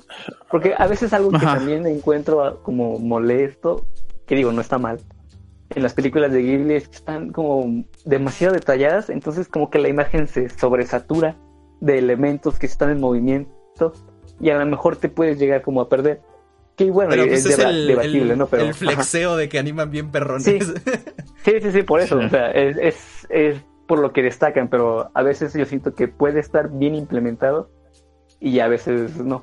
Y en este Sí, caso, eh. como que, o sea, dijeron, pues ya he- hemos hecho mucha animación, pues vamos a irnos a la segura y vamos a hacer un anime creo, creo- creo que aquí ese es el, Bueno, proble- resumen. el problema, ¿no? Que ya estábamos acostumbrados a una estética eh, un tanto distintiva de Ghibli. Y aquí como que dicen lo mismo, pero, Pero sin más tanto barato. Pero, pero más barato. Es que, es que básicamente ese es el problema, que es una estética que se asimila mucho a lo de Ghibli, pero no es como lo de Ghibli. Y, y no es problema de que añadan esta, esta animación como, como con CGI, ¿no? Como así como, como no, no tradicional, Yo- digamos. Sino que el problema es que no lo, no lo supieron adaptar a como lo hacía Ghibli, como lo hizo Castillo Vagabundo. Ajá. Yo les pregunto una cosa. Si esta película no hubiese salido en Ghibli y hubiese salido en un Ah, eso es estudio, del final, eso es del final. Ah, Sí, sí, sí, eso ya no, es sabía, no. bueno, ah, yo diría que a mí me llegó a estresar un poco eso, porque precisamente uno viene cargado de expectativas, uno viene esperando Sí. cierto Sí, tipo de también. Uno, uno espera cierta calidad, pero lo cierto es de que si, si uno se desprende de esos, de esas expectativas, la verdad es de que la película no está tan mal. Hasta la propia autora del libro, pues, la, la propia autora del libro llegó a decir eso, de que, pues, tu película es tu película, mi libro es mi libro, no son lo mismo, pero lo tuyo es bueno. Ah, el libro es bueno, de hecho, le di una ojeada y está, está, está interesante, no es como... ah, es como esa fantasía más, es ese tipo de género de fantasía que no es el Señor de los Anillos, o sea, no es así súper vigoroso y todo eso, sino que en realidad es un estilo de fantasía más relajado. Un género Como el que, cuerpo. pues, ajá, el- y, el- y con el mango pisado. Entonces, entonces se adecua muy bien este libro específicamente a una estética de Ghibli, pero no pasó eso. Esa es la sí, cosa. sí, sí. Bueno, vamos a, a seguir un poquito con la historia para ya seguir este hablando más de esto, ¿no? Pero bueno, básicamente la historia nos lleva a que básicamente estamos viendo como mucho que nuestro personaje, el, el Arren, que después nos van a decir cómo se llama, pues en, en realidad, pero como Arren va como todo el tiempo atormentado por por ese pasado, ¿no? Por como como que tenía mucho odio y crueldad, así como no sé, era muy edgy. y entonces como que era lo que lo perseguía, ¿no? Vamos a ver que toda la película va a ser, va a haber como incluso una sombra que va a representar ese lado eh, malo de él, ¿no? Incluso, bueno, no, me voy a adelantar un poquito, mejor no. Eh, pero básicamente después, eh, es, con Gavilán y Arren van, van- a llegar a una, a una casa de, de una mujer y Zeru. y básicamente, eh, Zeru va a ser esta, una, una chava que como que va a tener mucho rechazo a, a las personas que no conoce. eh, y como que algo que no me gustó mucho. No, no voy a dar un análisis, eh, digo, una explicación así de toda la historia, ¿no? Pero, por ejemplo, en este punto lo que no me gustó es que Zeru cambia de repente. O sea, no sé Sí. si lo notaron, pero Zeru estaba como muy renuente, Sí. así como de, no, no, no, Sí. es que, es que no, no, no, no, no, hombres malos, hombres necios que acusáis a la mujer sin razón. Eh, y entonces de repente así, eh, en, en, en una escena en la que les estaba diciendo que estaba cantando ahí en las llanuras. canta. Está, está Que como cantando y, y, el- Sí. y voltea a ver el vato y está llorando y, ay, bueno, no era tan malo, voy a hablar con él. Y es como de, ¿qué? ¿Por qué de repente cambias? eso. Y, y, y luego, tantito, y luego cuando ya Mm. eh, Zeru se va de la casa por, por estar, pues diga- digamos, perseguido por este pasado, eh, como que se pone triste, ¿no? Como que dice, ay, se fue, qué sad. Y es como de, literal, hace como dos minutos eh, odiabas a todo el mundo. Y, y de repente lo, como que, ay, sí, es que sí era chido. Eso, eso sí me... Y creo que es un problema bastante de la película, pero bueno, ahorita lo vamos a, a, a mencionar más. Eh, hitos. Ajá, sí, o sea, yo quería decir eso, como que el personaje, el peor personaje yo creo que es, es este, Teru, no, este, ¿cómo se llama? Arren, Teru, Bueno, el- el-. Aren, Aren, este, Aren. Aren, El prota, porque, ¿no? o sea, Ajá. ajá, el protagonista es, es como un emo, ¿no? O sea, como, como dices, o sea, salva a, a, a Teru así Bueno, como eh, despiadadamente, también- o sea, como también queriendo, que- queriendo ser muy pro. y luego dice, o sea, no me interesa vivir así como de. pro, me quiero "Ah, matar. Para mí la vida no importa nada, ¿no? Y, luego crack. dice, no me gustan los emos, odio a los emos, ¿no? Y, y se pone como, ¿qué? La ¿Por vida qué?". es maravillosa, voy a salvar Sí. el mundo. Y, y- y se, y se va y, o sea, súper idiota el personaje. O sea, no sé, o sea, se me hace completamente tonto porque es un, un, un sad boy con depresión de mentis, o sea, mata Pero- a su papá sin justificación. Sí, y lo es como, que dice es que "Mate estoy a lleno de papá". odio. Sí, o sea, es que se, me- se me hizo muy Bueno, malo, o sea, yo creo que no tuvo la, el desarrollo suficiente a lo mejor. Sí, Ajá, bueno, a ver, vam- vamos a seguir. Al- al- algo que también Bueno, bueno, un tanto así con lo del protagonista es que es como ese clásico protagonista de, de RPG que Ajá. realmente no tienes que no tiene tanta motivación, solo tiene un trasfondo, ¿no? Es el vato. Ajá. Y eh, en realidad no importa él, sino todo lo, todo, Dice- todo lo que conozca, ¿no? Al Dice final. en, el, en el chat Christopher Santiago, era un Shinji con espada. Ni siquiera la. Este. Pero sí es así como el protagonista ultra irrelevante que en realidad lo que importa es Que salve el eh, día. no, no, no él, sino ajá, lo que él vaya a hacer, pero no él realmente. Sí. Y no tienes que enfocarte en él, sino en, en los demás, ¿no? El verdadero tesoro son los amigos que hicimos en el camino. Sí, de hecho ahorita eh, vamos a, a seguir un poco. Eh, por ejemplo, algo que, que me chocó mucho en esta película en relación, bueno, como, como obra individual, pero también como en relación con lo de Ghibli, es que te explica mucho con diálogos en vez de, no sé, de, de por lo menos un flashback o de una manera más emocional. Como que todo te lo va explicando así. Incluso en, en esta escena del castillo donde asesinan al, al rey, eh, así como que ah, el director estaba como de, ¿cómo introduzco el problema principal de la película? Ah, ya sé. Y entonces nada más van pasando por un, por un caminito y de repente un ancianito le dice al rey, no, no, no, es que los dragones, mira, mira, ve, ¿ves ese mural? Te lo voy a explicar ahorita en este momento. Te voy- aunque, eh, ¿por qué los dragones, que los dragones y los humanos no se pueden eh, hablar? Porque, eh, eh, ¿cómo lo- sus Porque los intereses dragones no hacen hablan. que- sí, pero, eh, por ejemplo, algo que choca mucho aquí es que por medio de ese recurso tan simple, tan simplón, digamos, te quieren introducir eh, los la manera que piensa Ghibli, ¿no? Porque eh, lo que explica este anciano es que los, los dragones y los humanos eh, están como en conflicto y como que ya no se habían visto dragones porque los humanos como que eran muy, eh, ¿cómo decirlo? Como egoístas, por así llamarlo. Y entonces como que habían hecho del, del mundo un lugar peor, algo así, ¿no? Y entonces como que ahí te quieren hacer un poco... Eh, la, la que le gusta a Fernando de los mapaches, ¿cómo se llama? Este... Con poco. Ah, te quieren hacer un- como una explicación tipo pompoco, pero nada más con un diálogo de 30 segundos y es como de... de- creo que no sabes es cómo que- se lleva esto.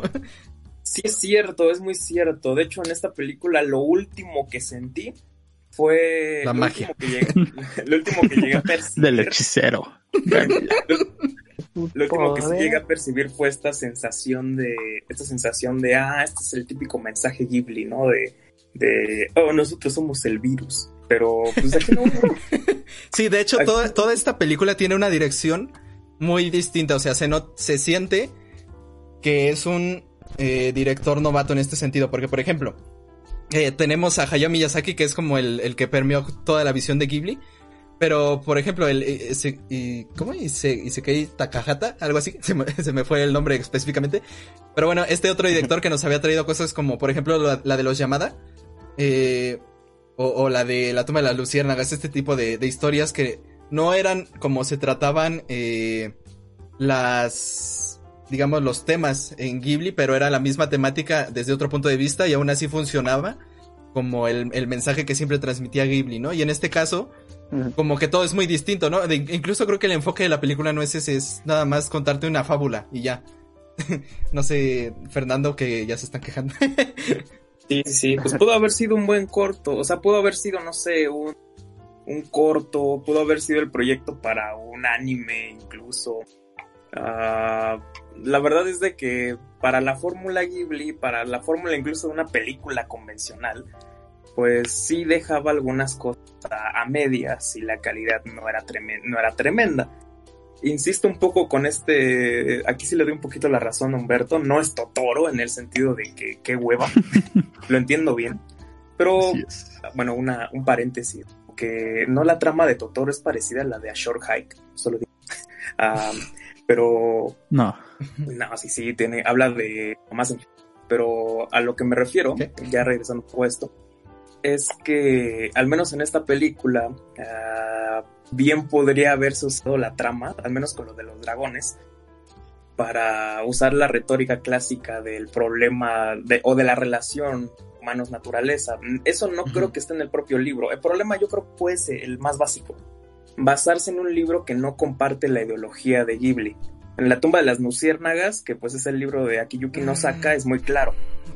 Pero Eh, en- bueno, es que tantito, en ese punto no lo creo tanto porque, por ejemplo, la de, la de Castillo Vagabundo, el libro original estaba más enfocado a romper barreras sociales y de género. Y, y Ghibli lo adaptó con sus intereses y, y es un, digamos, un enfoque distinto, pero la misma historia en ese sentido. Y creo que esa película es que- sí transmite bien la sensación del mensaje de Ghibli. Algo también que, que yo quisiera mencionar al respecto de esta película es que sincera- sinceramente se siente muy genérica en el sentido, en el aspecto de lo medieval. Ah, Entonces así sí. como de... Ah, sí, Muy- es el Muy primeras películas de Disney, ¿no? Sí, también. toda la fantasía en Sí, en, en general. La espada la la- piedra 2. Sí, o sea, Tolkien. Let's go to Japan. este, La katana en la pero- piedra. Ándale. La, la, la espada con forma de te- con, con testículos en la piedra. Porque sí, estaba rara la, la espada banda. Ah, sí, cierto, sí. Pero sí, ese es también un, un problema, entre comillas. Que pues, a fin de cuentas eso ya es cosa de quizá Bueno, del libro, el Pero- principal bueno. problema es que no plantea un objetivo claro, ¿no? O sea, como que te introduce los personajes, Mm, pero no te pone un objetivo y ya casi casi hasta la mitad de la película, un poco después, como que te saca ahí una explicación, pero no se dedica a profundizar en ella, ¿no? por- Como es que, ajá. te muestra los personajes, ¿no? El mago que no hace nada de magia, lo único que hace es brillar.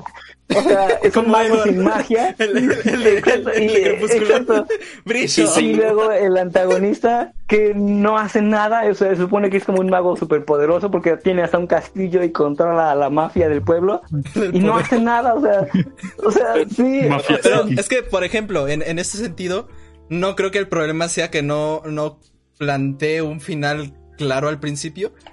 Bueno, o sea, como que no tenemos claro hacia dónde va la historia, eso es cierto. Pero creo que en, en Castillo Vagabundo, a pesar de que no sabíamos qué iba a pasar después, era interesante cada momento y la conclusión era satisfactoria. Y digamos que sí teníamos como cierto cierto hilo conductor de que teníamos que liberar a, a nuestra protagonista de, de ese Sí. hechizo que iba a ser anciana. Pero bueno, no, digamos que en, en este caso, en el de Cuentos de Terramar, eh, el problema no creo que sea tanto que no haya un, un camino marcado, digamos, desde el inicio, sino que el, y sobre todo es algo que noté mucho en esta película, ¿no? Aparte de que es muy explicativa y se nota que eso es bastante disonante con lo que habíamos visto de Ghibli. eh, son pocas escenas en realidad en donde se desarrollan cosas relevantes para la trama. Eh, o sea, por ejemplo, toda esta escena de cuando entran a la ciudad, en realidad no pasa gran cosa más allá de que conoce a Zeru y nos muestra mucho como de, Ujú. no, no, no, es que es como un mercado, ¿no? Y vamos a, vamos a comprarte una capa, no sé Sí. qué. Y eso, o sea, no, no es que en una película no, no se dé para esos momentos, pero como que hay muchas escenas de este tipo que no aportan gran cosa y en realidad la película se desarrolla muy pocas escenas en cuestiones de historia relevante, por así decirlo. Y entonces, eh, en ese sentido, si- siento un poco forzada la historia.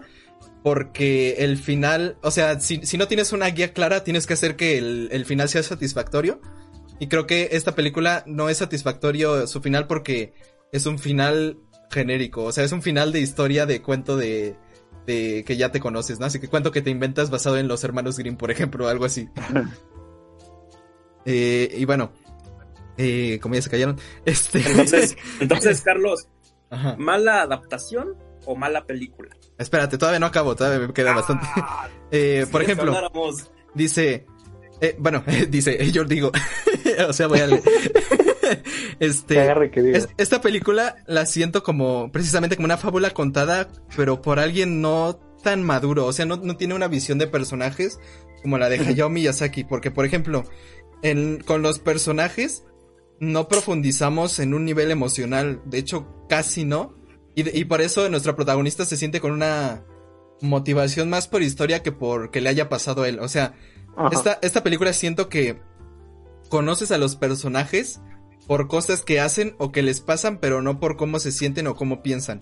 Y creo que ese es un, un gran, eh, digamos, cambio o, o un... No sé, como que te saca de lo de Ghibli porque Ghibli siempre se enfoca mucho en mostrarte lo humano de los personajes y en este caso nada más son como peones de una historia, ¿no? Y entonces, eh, por eso mismo, eh, pues remarco esto de que los personajes cambian porque sí, ¿no? De la nada, así como de, no, no, no, es que ahora tengo que caerte bien porque la historia así lo dice. Ah, bueno, entonces si me caes bien, vamos a salvar el día. Y es como de, ¿qué?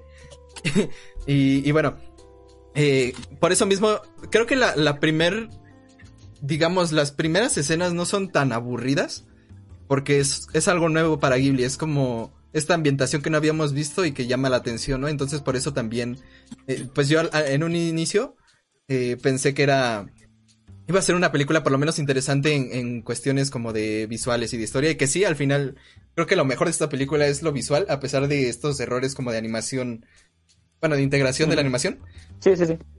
Pero no sé, al final como que sobre todo la segunda mitad está como llena de clichés y los personajes al final son planos, a pesar de que nos dan sus motivaciones y todo esto, pues nada más es como de soy el héroe, eh, me voy a poner triste, pero voy a volver a ser el héroe para salvar el día, o sea, como que el camino del héroe de siempre, ¿no? Y entonces, eh, no sé, la, la, la, la ejecución de esta película eh, como que incluso pareciera, como dice Fernando, de, de bajo perfil, o sea, como no de Ghibli, pues creo que ese es el principal eh, punto que tiene Fernando en cuanto a si esta película hubiera sido buena o no si no fuera de Ghibli. Que ahorita al, al final podemos hablar sobre eso, ¿no? Pero bueno, por ejemplo, el, problema existencial, que de hecho eso es algo bastante raro, ¿no? La película empieza como con un problema normal de, bueno, este, secuestraron a, la, a la chava del- del gavilán y entonces pues vamos a, salvarla. Entonces dices, bueno, esa, esa es la, la típica historia de la princesa así como de que hay que rescatar, ¿no?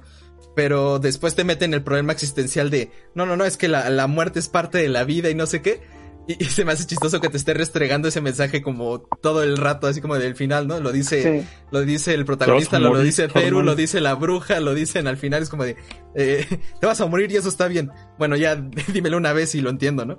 Pero bueno, eh, su problema como existencial que de repente se da cuenta de que se deja controlar por su maldad cuando llega con esta, con esta bruja que lo engaña.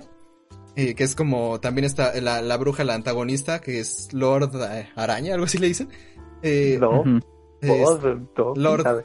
creo que era Lord. Bueno, este, Lord algo. eh, literal, es- simplemente es su personalidad es soy mala y ya.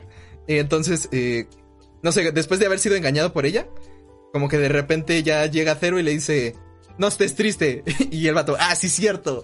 y entonces ya, eh, pues la, la película ya salta directamente a, a, bueno, hay que derrotar al malo para, para que termine esto, ¿no? Y, y no sé, este, esta, esta batalla se me hizo bastante, ah, no sé, como poco interesante. Y de hecho encontré varias como similitudes con, por ejemplo, la pelea de... eh, La pelea así como, como si fuera una película de peleas. la, la, la pelea final de... De la Bella Durmiente, cuando, cuando lucha el príncipe contra la bruja que se hace un dragón. Me recordó mucho No eso, por ejemplo, en, en la ambientación, en el castillo. ¿Qué? ¿No veían películas de princesas, banda? La, la, la película, Esa por no. ejemplo, en el, en el castillo que, que empiezan a luchar y que el castillo se cae y todo eso, me recordó bastante Ajá. eso. Y en ese Sí, sentido se me hizo como que precisamente esta película está basada en muchas cosas que, que al final como que no termina de hacer algo propio. Y bueno, eh, ya como eh, conclusiones finales, para mí la, la película en, en este final se siente extraña, como que después de haberte explicado, no sé, como todas las motivaciones, todo lo, lo que había detrás, como que toda la película te estuvieron diciendo qué es lo que estaba pasando con diálogos. O sea, de, ah, la secuestraron, tenemos que ir por ella. Ah, ok, vamos a ir. Así literal, ¿no? Así hablado. Eh, al final como que te tratan de dejar un poco ambiguo qué pasó con Teru. Porque, pues Teru al final era, no sé si Spoiler, no, no está tan buena la película, así que spoiler sin avisar. bueno, Teru al final era un dragón. Y entonces eh, la bruja ve como que era un dragón y que era la puerta hacia la vida eterna, porque la, la bruja también tenía como, como estos eh, problemas de con la muerte, ¿no? De que no quería morir. Y entonces ve que era, que era como el, el dragón, no sé qué, y de repente así como que la película se va a blanco y de repente estamos, vemos que, que Gavilán eh, dice, no, no, no, este, todo está chido. Y le preguntan, ¿y a dónde se fueron? No sé. Y siguiente escena están como volando en el cielo. Así, este, ¿cómo, cómo se llama el protagonista? Arren. Eh, Arren está volando con Zeru modo dragón, este, skin de dragón, eh, está, están volando así en el cielo. Y es como de que la película te quiere decir algo, ¿no? Como que, no, no, no, es que, es que, bueno, no sé, no te explica absolutamente nada la película y eso creo que es un choque bastante con cómo se venía manejando la película. Porque, por ejemplo, eh, algo que yo les mencionaba en Castillo Vagabundo es que todo el tiempo sentí que no, no podías predecir lo que iba a pasar. Y creo que ese era un, un plus en esta película porque, bueno, en, en esa película, porque todo era interesante y en este caso como que al final tratan de hacer eso, pero como que ya, ya toda la película fue un bastante tropezada en ese, en ese aspecto, ¿no? Eh, bueno, entonces tiene como este, esta escena medio ambigua, ¿no? Que choca bastante con la película. Y, y bueno, este sí, la, la historia se, se siente como atropellada, como que la ejecución es extraña, pero, o sea, se siente mucho que hay potencial, o sea, se, se siente, Sí. o sea, la película no puede evitar transmitirte que es de Ghibli, por lo menos en la calidad.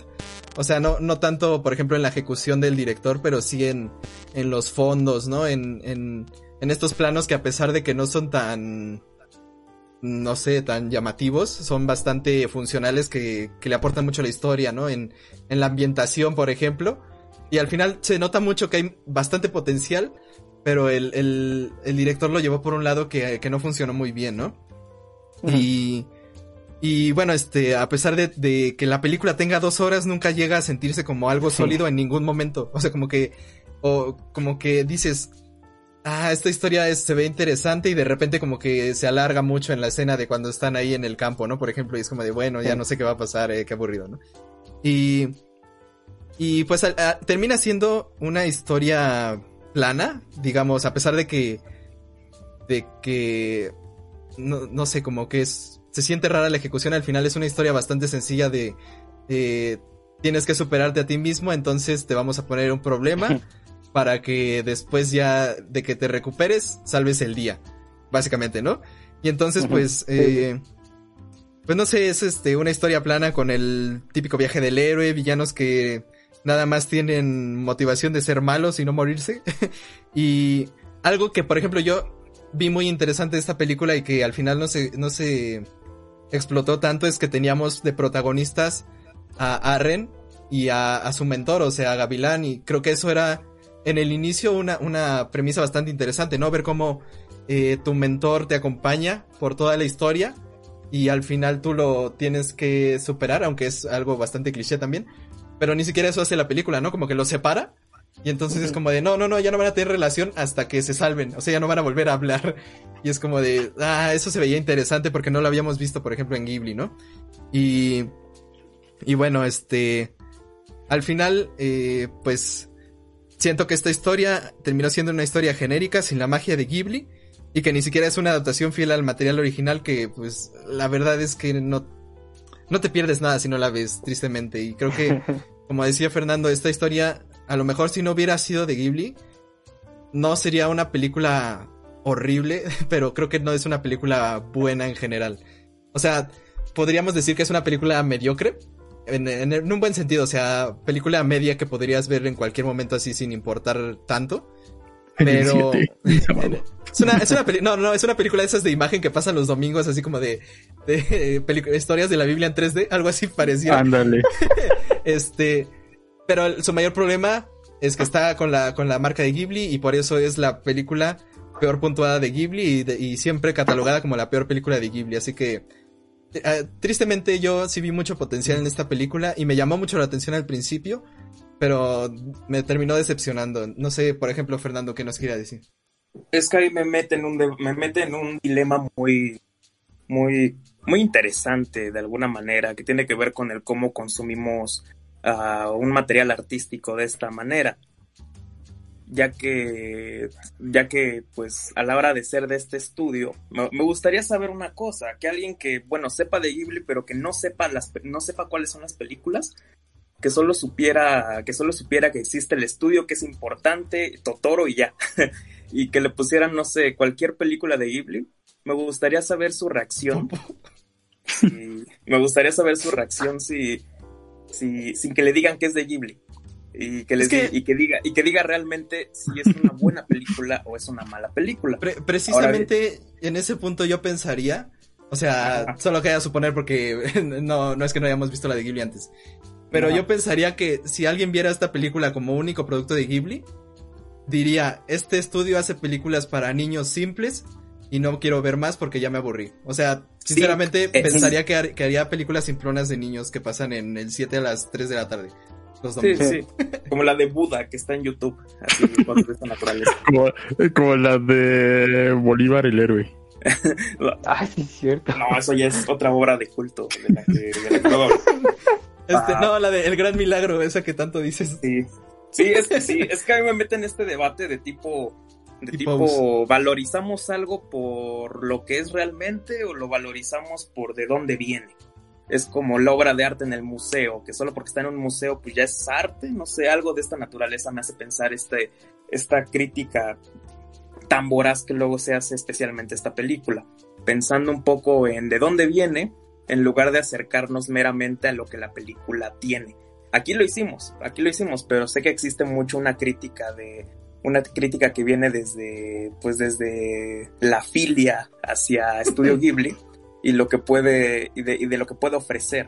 Entonces yo creo que ese sería un acercamiento un tanto errado o al menos a mí no me gusta mucho verlo siempre desde la idea de que, oh, es que es Estudio Ghibli, entonces tenemos que adorarlo de una vez. Arrodíllense ante Totoro, no sé. Y por ejemplo, yo, yo te preguntaría, Fernando, de, para, para preguntarte algo, este, Ajá. que en comparación con la otra película que sí sentimos que no nos gustó tampoco así mucho, casi nada, con la de El regreso del gato, ¿tú qué dirías? ¿Cuál, o sea, ¿por qué pensarías que esta es mejor o peor que esa? En- o sea, ¿cómo diferenciarías estas dos películas que hemos dicho que son como las que menos nos han gustado? Interesante, interesante dato, amigo, pero yo te lo Pues- pregunté. exactamente. Exactamente, es que ahí viene la raíz del dilema. Este, este dilema, este dilema tendría que implicar, tendría que implicar comparación de alguna manera, y esta comparación viene de la mano con el gusto personal. Así que, así que, por ejemplo, Como son furros los de, los, el regreso del gato. El dragón tiene puntos, pero no, No, no, no. alcanza lo suficiente. No, no, no. Entonces yo lo que creo es que este acercamiento, este acercamiento que viene desde el gusto personal y desde la propia experiencia, desde la propia experiencia hasta estética, diría yo, ah, de repente, de repente, pues puede estar condicionada por el lugar de, de donde proviene.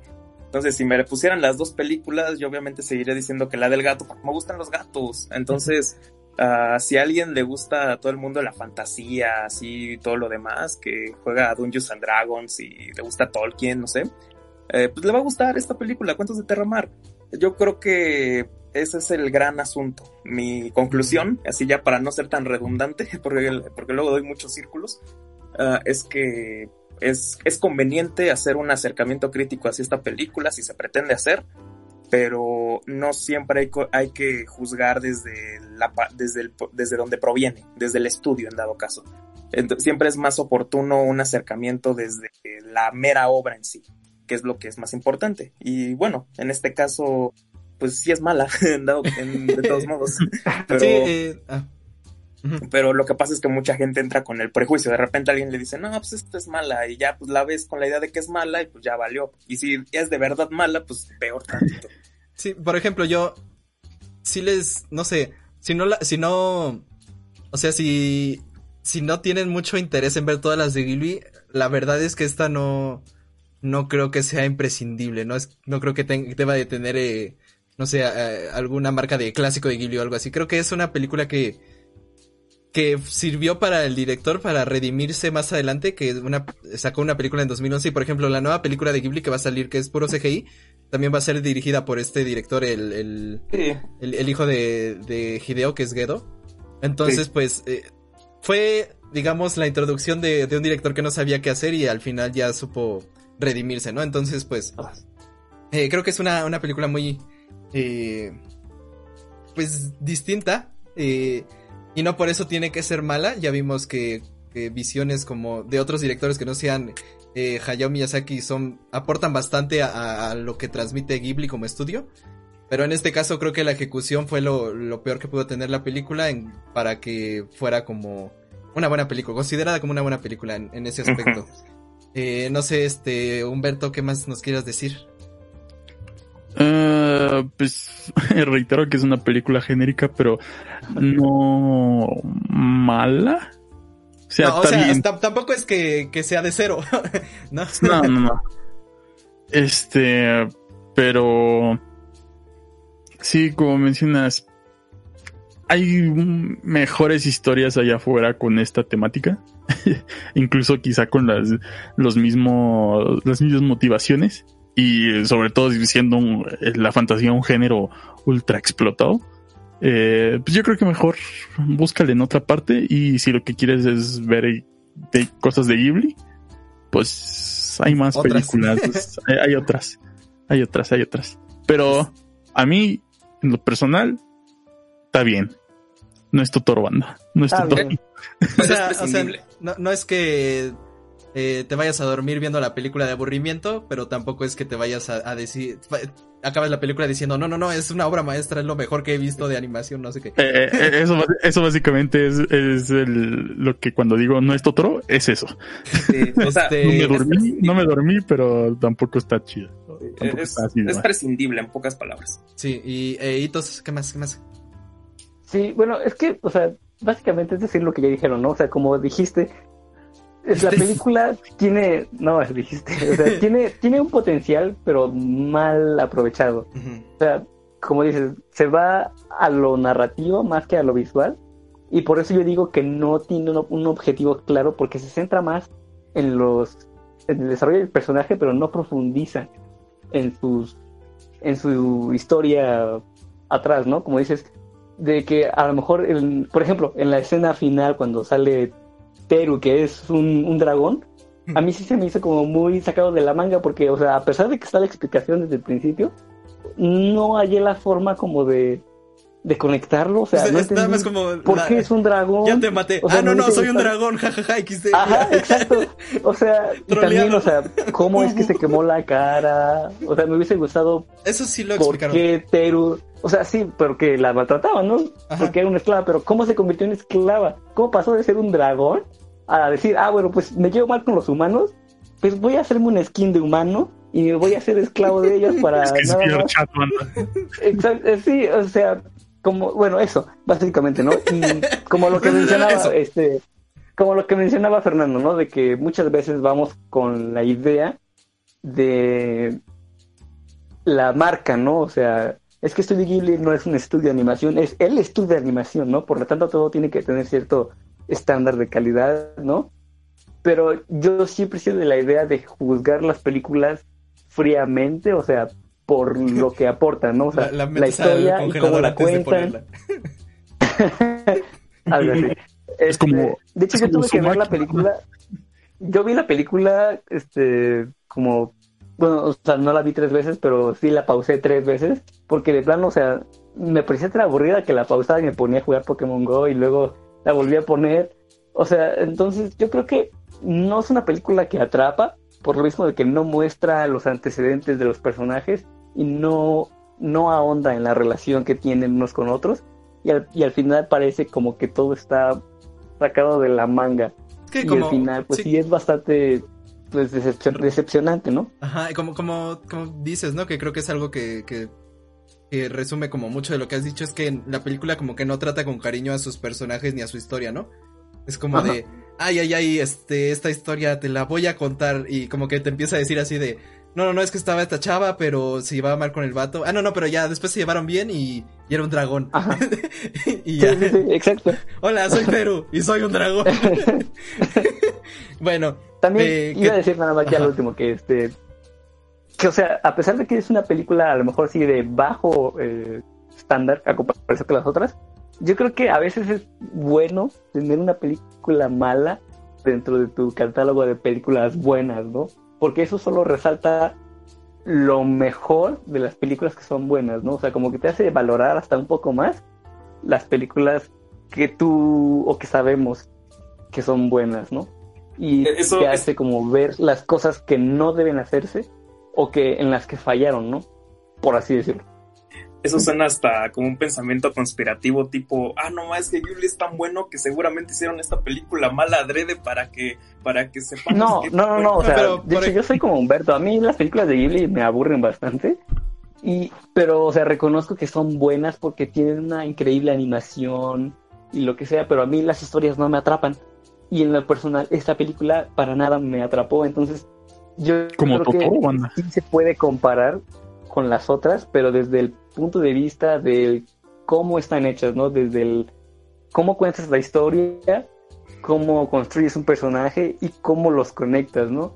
Y aquí yo creo que falla eso. Pero por ejemplo, en esto que dices que es bueno tener una película mala para comparar, creo que sí, pero uno esperaría que fueran las primeras, ¿no? Así como de, el estudio fue aprendiendo en base a esto, y, y si lo ves como una visión de que, de que todo el estudio es uno mismo o algo así, pues básicamente eh, esta película es como la mitad de lo que lleva el estudio y es como de que Sí, sí, sí. tuvieron un Pero es que tropezón en existe el vez de aprender. ¿no? De que es el hijo, es el hijo quien está dirigiendo y él desde un principio Ajá, dijo sí, por que eso. no quería. Entonces, tiene algún sentido, se entiende. Y por ese, por ese lado yo creo que es justificable, pero pues sí, igual como dices, ¿no? A lo mejor uno esperaría de las primeras y no desde, no de las últimas, donde supone que ya eres un, Un experto, pero sí tienes cierta madurez. Ajá. Sí, que son los, son los daddy issues del Goro Miyazaki que se están Sí. proyectando desde el principio que mata de al Aren. Sí. Y, y- y la culpabilidad, ¿no? Pero bueno, bueno, ya no vamos a alargar más esto. Eh, algo que resume mucho la historia es un comentario de Alejandro López en el chat que dice, nadie sospecharía que en realidad es un niño bipolar para conveniencia de la trama. Básicamente esa es la historia, gran resumen. Y tam- también, por ejemplo, otro comentario dice, depresión, yo, le- yo añadiría depresión de Amentis y bipolaridad medieval mágica en la película. Y, y bueno, este, creo que eso es bastante lo que podemos, este, eh, mencionar de esta película. No es que la odiemos, pero pues tampoco es que sea la mejor película que hemos visto de, de Ghibli en, en esta serie, entonces por eso pues es necesario decir los puntos malos para, como dice Hitos, después eh, resaltar cuando lo hacen bien el estudio. Y creo que eso es algo que siempre eh, hemos y he hecho en esta sección, es decir los puntos buenos y malos de esta película, como ya, les dije, lo bueno que tiene la película y también lo malo y pues en este caso eh, uno de sus puntos malos fue la ejecución y eso terminó por arruinar la película. Así que bueno, eh, espero que les haya gustado este, ahora sí largo análisis de la película y pasemos a, a- a lo tan esperado, a lo tan, tan solicitado. Vamos con, con la sección astral con el señor Fernando. Historia sección astral.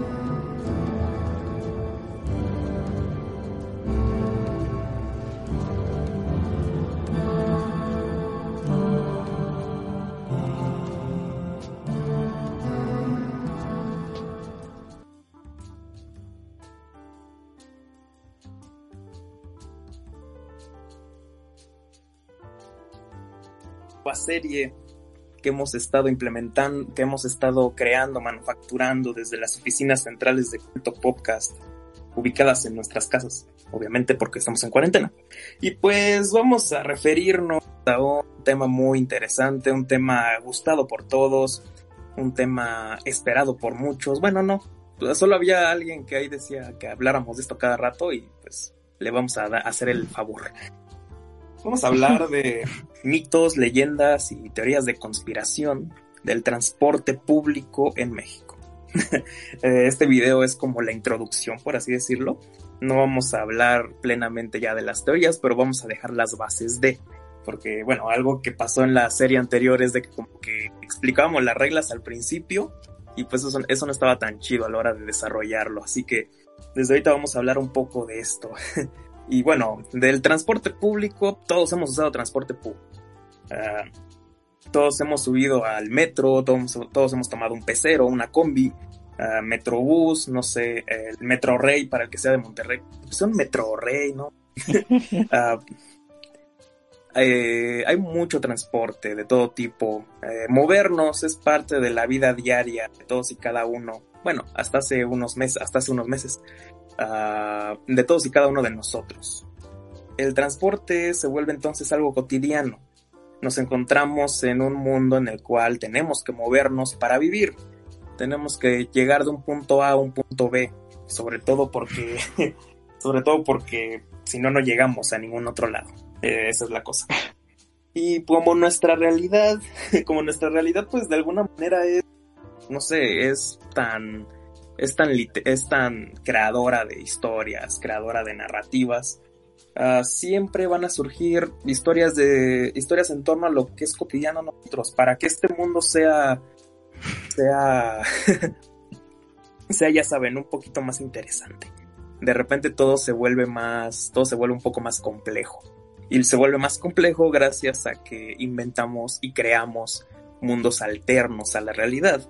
Y estos se ven a través de las leyendas, de los mitos y de las teorías conspirativas. La, el pensamiento conspiracionista viene exclusivamente de, pues, tratar de agarrar y aprender a la realidad y de repente tenerle tanto miedo que podemos decir, bueno, es una teoría, no está confirmado y pues eso hace que estemos, eso hace que estemos en, una en un balance que nos pueda decir, que nos pueda permitir decir muchas cosas, aseverarlas. Eso es la mentalidad conspiranoica, pero también está bien chida. Entonces vamos a hablar de ella básicamente.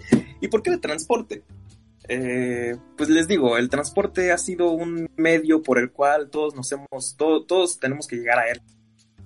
Desde una bicicleta hasta un avión, y comunicarnos y la comunicación también es tan humana que para llegar a ella tenemos que pues transportarnos de alguna manera. Eh, un ejemplo muy curioso es que, por ejemplo, yo a mis amigos pues, no los hubiese conocido en el ámbito cotidiano porque vivimos muy lejos, cada uno vive muy lejos del otro. Tan solo unos son medio cercanos, pero también están relativamente lejos. Entonces, nos movemos de esta manera para comunicarnos y entonces se nos vuelve más interesante se nos vuelve más interesante todo cuando de repente tiene una dosis de realidad alterna lo que nos, lo que vivimos a diario.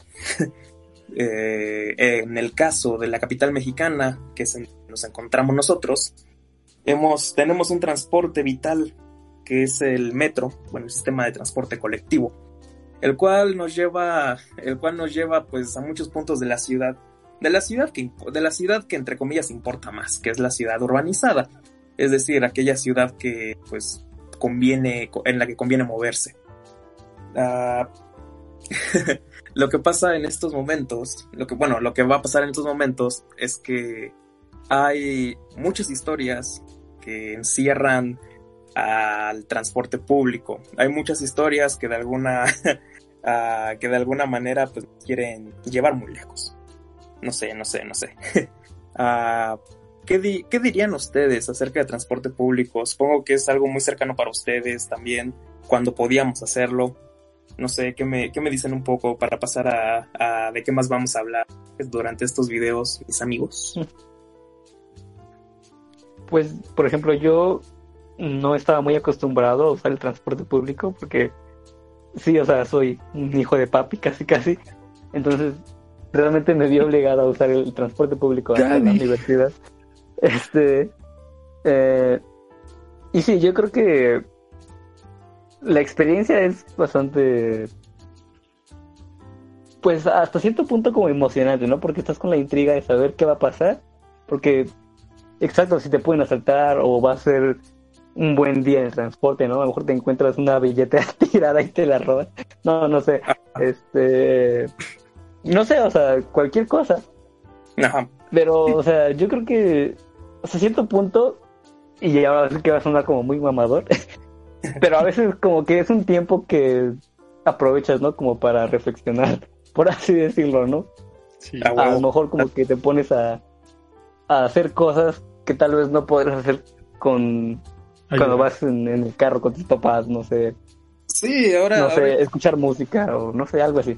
Exactamente. Ahora imagínate que de repente, ¿qué tal si, qué tal si surge la idea de que algo paranormal o algo que va más allá de tu propio entendimiento y de tus propias reglas ah, ocurre en ese lugar que frecuentas diario? Entonces van a surgir un chingo de cosas. Hay muchos ejemplos de los que vamos a tratar. Vamos a hablar del metro, vamos a hablar de las combis, vamos a hablar del microbús. ah, no sé de qué más vamos a hablar, de, de los camiones flecha roja, que hay una gran teoría que dice que en realidad tiene, son tan grandes, bueno, es una tontería, porque ya hemos visto luego dónde guardan el, equipaje. Se supone que son tan grandes que abajo, que abajo durante muchos años llevaron inmigrantes durante, durante ese tiempo. Quien vio Ya no estoy aquí eh, se va a dar cuenta de eso. Hay una escena así. Ah, vamos a hablar de otro tipo de teorías incluso, de cómo, de por qué no te asaltan en el cablebús incluso. Bueno, eso está muy, eso está muy pendejo de cierta manera, pero imagínate que te asalten en el cablebús. Imagínate que te asalten en el cablebús. No sé, no sé. En el teleférico. Ajá. Sí, el cablebús es como una especie de teleférico que opera en Ecatepec y va a operar pronto en Iztapalapa. Y es como de, pues nomás, imagínate así en el futuro eh, las ratas con drones que ahí te asaltan. Pero bueno, esto es en parte lo que veremos en las próximas teorías. Todavía no vamos a empezar, ah, no hay icebergs aquí, pero lo que vamos a hacer es presentar a cada rato una serie de una serie de tanto leyendas y teorías conspirativas que hay en torno a en torno a estos transportes. Pues vamos a empezar con una de vamos a bueno, dije que no iba a hacerlo, pero vamos a hacerlo de una vez para que este video tenga tenga, ¿cómo se dice? Tenga, sea digno de recorte. Ah, Vamos a hablar del metro de la Ciudad de México. El metro de la Ciudad de México, la cultura del metro está llena de, llena de mitos, llenos de historias. ah, mucha gente transita, transitaba, no sé, alrededor de ella. En todo el mundo, todos los metros famosos tienen historias de alguna manera interesantes. Como el clásico, el clásico la del clásico, ah, ¿cómo se llama? El cocodrilo albino, está en el, met- en el subterráneo de Nueva York, cosas de esta naturaleza. Ah, aquí no nos quedamos atrás, hay una, hay una teoría que algún momento, en algún momento llegamos a poco de ella en los anteriores videos de teorías. Eh, más, que una teoría, más que una teoría sería un mito, porque ya ha sido, es una creencia popular que de alguna que de alguna manera se ha, se ha diversificado. No es una teoría porque una teoría implicaría pues, un pensamiento más allá de lo que nosotros somos y el mito pues está un poquito más al alcance. Ya la leyenda es otra cosa, es un conflicto de terminologías. Ah, Bueno, para, para no hacerla de largo, se supone que en las estaciones del metro, al ser este un territorio lacustre, es decir, eh, la Ciudad de México fue construida, fue construida sobre lagos, ah, es terreno lacustre finalmente. Se supone que pasaron muchos años durante la colonia donde los gobiernos de los virreyes se esforzaron día con día, año con año, durante casi los tres siglos de virreinato, en desecar el lago de Texcoco, el lago de la Náhuac. Esto se hizo muy paulatinamente. Muchos vivimos actualmente, sobre todo los que somos como del oriente de la ciudad, vivimos en lo que alguna vez fue agua. o sea, no había nada ahí. El centro de la ciudad es agua, era agua también. Eh, solamente Sí, un po- ¿Eh? Nada, nada, nada, continúa. era un poco más, era un poco menos lacustre por construcciones que se llegaron a hacer durante el periodo prehispánico. Los mexicas que empezaron a hacer chinampas y que empezaron a hacer un sistema también de, de ciudad en el agua que impresionó tanto a los conquistadores en su momento que de plano, que de plano lo veían como la maravilla hecha ciudad y que bueno, pues terminarían por hacerse, hacer, hacer la suya. Hoy es noche de sexo, diría Romeo Santos. Ah, lo que lo que pasó después es que esta, esta este de andar desecando al, al lago llevaba por consecuencia que no siempre estuviese de todo, del todo tieso el piso, o sea, por eso tiembla tan feo en la Ciudad de México, es un lago, es un lago seco, Ah, aún está húmedo en la, en la tierra, en Xochimilco, por eso se siente un poco peor los temblores cuando llega a temblar. Entonces, durante la construcción del metro, esto era una constante. Eh, era una constante encontrarse con pequeños, pequeñas bocas de agua que hacían, que inevitable la construcción en ciertos puntos. Por eso el metro no llega en algunos puntos que deberían ser un poco más estratégicos, como en algunas zonas de, como en algunas zonas del oriente o en algunas zonas del sur-sur, como en Xochimilco. Por eso no hay metro en Xochimilco, básicamente. Y hay como un tren ligero que es como un, una especie de legado del tranvía que es más lento que nada y que solo lo usa el que no sabe viajar para allá. Pero bueno, aquí hay un par de amigos que, lo, que usan esa ruta y saben que eso no es recomendable. Lo que sucede después bueno, lo que sucede después es que se dice que la construcción estuvo muy a merced de ello, estuvo muy a merced de cuidarse de las bocas de agua, entonces se supone que en cada estación, bueno, no en cada estación, pero en ciertas estaciones hay una especie de lagos subterráneos, un poco como lo que sería una, lo que sería una especie de, ah, ¿cómo se llaman estas cosas? De un cenote, que incluso llegan a ser de, tan, de tal tamaño que la gente puede nadar de alguna manera. Dicen que dicen los trabajadores del metro que incluso es algo que está muy entre está muy entre muy en boca de todos, pero que es algo que no está tan al, alcance del público. Ahora bien, ah, esta sería como una de las primeras, uno de las, ¿cómo se dice? Uno de los primeros acercamientos hacia esta leyenda. Pues básicamente nos habla de esto. Un territorio lacustre que puede tener ríos, que puede, digo, que puede tener lagos ocultos. Pues es interesante que de repente ahí estés como la estación Allende y que en la puertita que está oculta para el mantenimiento de donde está en la bodega de mantenimiento de los de limpieza, sea un pasadizo hacia un lago oculto y ahí estén nadando los, los trabajadores del metro, ahí todo relajado, por eso siempre está bien mugroso. Pues es una, es una teoría más de este asunto. Hay muchas de, hay muchas de esta naturaleza pero las iremos desmenuzando, las iremos desmenuzando en cada capítulo de esto. No tiene, aquí no van a ser 10 como en las teorías, o, 11 si cuentan la intromisión de hitos. Pero este, esto va a estar abierto, así que no duden en mandar en el Discord incluso las teorías que conozcan ustedes, alguna leyenda en concreto, algún acercamiento que ustedes personalmente conozcan, no solo del metro, sino del transporte en general, incluso de sus pueblos ahí en provincia, los cuates de provincia o del exterior para los que nos escuchan en, en otros lados. Pues básicamente eso sería esta sección y vamos a empezar a partir de la siguiente semana. Es una cordial invitación a que sigan este contenido, así como la siguiente serie de teorías que ya no corresponde a un servidor, sino a su legado a su legado honroso, que son mis amigos, mis compas, mis panas, que ahí hablarán después de ello. Y pues nada más, esto ya todo esta noche. Muy bien, pero para que no deje hablar el señor Fernando, vamos con nuestra última sección, la de los memes.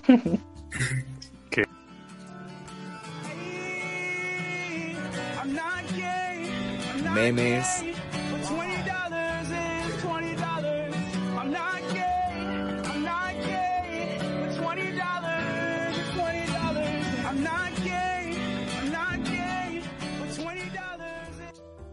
Nada, nada más eh, recuerden, banda, que antes de que Fernando dé las, la, la nueva serie, pues tenemos que llegar a los mil subs, ¿verdad? Obviamente, obviamente.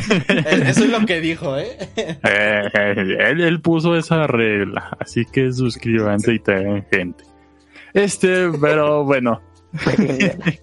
antes de, eh, ya, ya, para olvidarnos un tantito de las teorías, pues el día de hoy me toca a mí la sección de memes, un tanto eh, extraño que no sea el señor Fernando, pero es que hoy veníamos eh, con un meme un tanto diferente a lo que estamos acostumbrados. Change the world. My final message. Goodbye. Así es, el meme del día de hoy es este meme de la rata sad Así, así lo pueden encontrar. Eh, también lo pueden encontrar como eh, tal cual Change the World My Final Message. Eh, pues este, este, meme nace de un post de Tumblr en el que un, usuario cuenta su, cuenta la historia de cómo le mandó esta imagen de una rata, pero la, la imagen eh, sin editar. Eh, a uno de sus amigos y su amigo le contestó eh, Change the World, Goodbye y entonces se le ocurrió hacer esta grandiosa imagen eh, así fue como surge la imagen, pero no el video que trae ya el, texto, el, el, habla y la música. Eh, ¿De dónde nace el, el, video? Pues simplemente otro usuario de, de Tumblr pues tomó esta imagen, le puso la música y él, él habla y ya, no, no, es, no, no tiene un contexto tan interesante realmente el meme, eh, pero pues es, así, así, han, así han nacido demasiados memes. Eh, la música que pueden encontrar en, en este meme es el parte del soundtrack de Silent Hill 2, eh, se llama eh, White Noise y el, el último sonido que aparece es el sonido de inicio de Windows 95. eh, ahí por si quieren eh, este buscarlos, son están chidos. Eh, también lo, que toma, lo que era un poco extraño era de dónde había salido la, la imagen de, más bien el sonido de Change the World. Pues ya se descubrió que en realidad es un sintetizador de voz, tal cual podríamos decir que es un loquendo, pero pues ya hablando un poquito más del meme, ¿qué es lo que representa este meme? Algo que, que, hay que tomar en cuenta es que está muy inspirado en el Vaporwave, eh, porque aparte de que nació por esas, esas fechas ese meme, eh, se nota sobre todo por, por su sonido, ¿no? Y por su ambientación. Eh, este meme no, no, nos trae el recuerdo de que quizá alguien más, alguien está muriendo, alguien está dando sus últimas palabras y te está dejando un consejo de vida para cómo mejorar el mundo. Este meme lo que puede traerte es un tanto de eh, nostalgia o si bien una emoción eh, de, de tristeza para con el, con la rata, con un cigarro. este, es un meme bastante interesante porque eh, no es tan común este, este tipo de memes. Eh, eh, Vaporwave sad, pero, o sea, sí es común el Vaporwave sad, pero no en el, no en el meme con una rata de, de fondo, ¿no? Eh, ha evolucionado a poner cualquier cosa. Eh, cuando cerró Club Penguin lo pusieron, pusieron ahí el pingüino de, de, de, Club Penguin tal cual, este, diciendo el Change the World, my final message. Eh, lo podemos usar, lo podríamos nosotros usar con este, con el final del episodio, así Change the World, uh, our final message, goodbye. Pero pues se me, se me acaba de ocurrir y ya, ya no lo hice, ¿verdad? Este, eh, es un meme que ha sido quizá lo mejor, el mejor descubrimiento de memes de este año. No, que haya nacido este año, pero sí que se ha viralizado un tanto, un poco este año. Entonces, eh, para mí ha sido lo mejor junto con Ronaldinho Soccer y no sé qué quiera mencionar eh, el señor Itos al respecto. Mm, pues yo diría que es como de los precursores del, o más bien el precursor, como del Adiós Master, ¿no? O como el del, el este, no quiero decirle así, el negro que desaparece, ¿no? El que hace la señal de paz y desaparece. Ah, sí, bueno, sí, sí. yo pienso, o sea, yo pienso que es como el precursor de todo ese tipo de memes, ¿no? Como el que dijiste del Vapor. Esa madre. Así es. El meme tal cual lo pueden buscar como, como Change the World, My Final Message, Goodbye. Que así es como lo van a encontrar así de ley. Porque si lo buscan como eh, Ratasad, pues igual les sale otra cosa. es que así, así vi, así vi Ratsad, eh, así vi que se llamaba como tal el meme, pero eh, bueno, eh, busquen el Change the World. Pues busquen Blue Waffle. Busquen No, Blue me- Waffle. Eh, Este, se me hizo curioso. Bueno, justamente el, el pasado pasado que queríamos de ver la saga de Dead Note. Básicamente así resumiríamos la película de L, porque es justamente lo que hace al final. Al final, al final le dice a, a Nier que él solo puede cambiar el mundo y luego se va y le dice adiós y se, y se muere. Entonces fue su último mensaje. Pues sí. eh, también el, el final de, de Last Jedi, ¿no? El final de Kylo Ren, así, ¿no? Este, pero bueno, el final de Star Wars está cutre. Eh, también así nos hizo Face Addict, ¿no? Aquí en el canal. Eh, pero, por si F quiere, por Face Addict. F. Pero por si quieren escucharlo y para dar una eh, un final a esta sección, aquí tienen.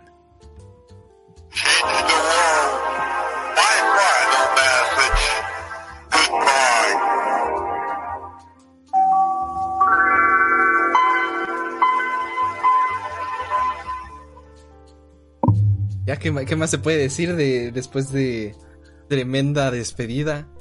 Eh, ¿Cuál es tu último mensaje antes de irte, señor Humberto? Eh, pues muchas gracias a todos los que aquí estuvieron en el chat, que ahora sí puso, eh, estaba intenso, tanto en el, en el, en el Twitch. Muchas gracias a los que, a los que vinieron. Sé que la mayoría vinieron solo por lo de Fernando, pero no importa. Aquí, aquí los vamos a mencionar, ¿verdad? Muchas gracias a Alejandro López, muchas gracias a Diego RM, Christopher Santiago, Spin Master, Carlos Siete Moreira, El Cara de Picasso, Quique Jaramillo, Quique Jaramillo Oficial, ¿Qué pasó, primo? Coqueta Vidal, Paulina Bien Smoke, Ricoman y el Pichula, Enrique Iglesias, Miguel Toriz, José Fernando Benítez Mondragón, Quag Cougar y Finished Zero. Muchas gracias a todos ellos. Si estuvieron aquí, pues tam- este, pues dejen su mensaje para que los leamos aquí en, en- en la parte final de- del podcast, si es que quieren ser eh, leídos. Eh, den, den el like, compártanlo, suscríbanse, eh, porque pues sí ayuda a nosotros. este, eh, di- dice Cricoman que un saludo para su primo que está en el reclusorio. Saludos. este, eh, recuerden que hay Discord oficial de Culto Podcast. Ahí se, se- ya se están poniendo a ver películas, ya está poniendo chida la, la plática, eh, los memes, todo. Métanse, métanse, está en la descripción por si quieren. Eh, hay, eh, el- la siguiente semana ya oficialmente hay trias para llevar. Eh, pero eso quizá lo explique eh, Carlos en su despedida. Entonces, pues nada, muchas gracias por, por haber estado en este episodio número 66. Así es, así es. eh, preguntan si el Fernando del chat no es el Fernando de aquí. Sí, también estoy yo, pero de todas formas, para que vean que Humberto saluda a todo el mundo. es, es un- es un hombre de, de, de, de paz, de saludos, de, De buena de educación. diplomacia. Este, sí, Parámetros bien definidos. así es. Pero alguien que sí parámetros bien macizo, eh, señor Toriz, ¿cómo nos podemos despedir el día de hoy?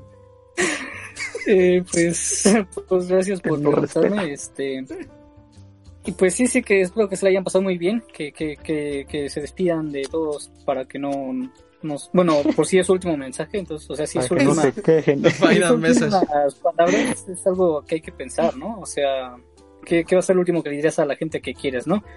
Entonces, pues, pues bye, váyanse, digo adiós. Váyanse, sálganse del grupo, quiero estar solo. Sálganse de mi stream. Quiero No, estar- esta es mi casa, váyanse. Muy bien, y señor Fernando, ¿qué más nos puedes decir hoy? No, pues nada más que se la pasen muy bien esta noche. Ahí saludos a todo mundo. Ah, ya vamos a desarrollar, ya empiezan ahora sí, ya de corrido las, las leyendas, mitos y teorías del transporte público. Eso ya será después, ya la semana que viene ya tendrán la serie como tal.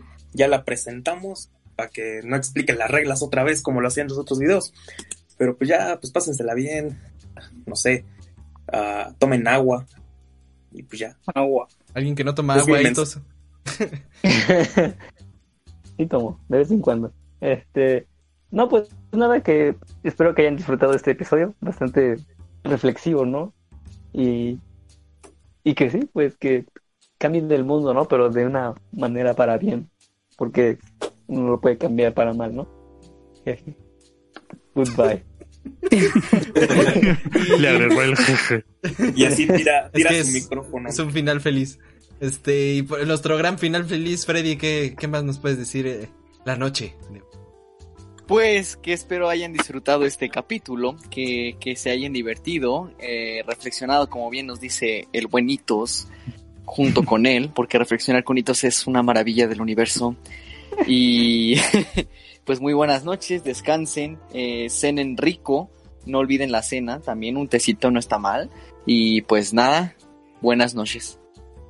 Muy bien, y yo también me despido. eh, muchas gracias por haber estado en el episodio de el día de hoy. Eh, como ya bien mencionó Humberto, ya acabamos de grabar, de hecho ya está subido el siguiente episodio, bueno, el primer episodio de esta nueva serie que es Teorías para Llevar.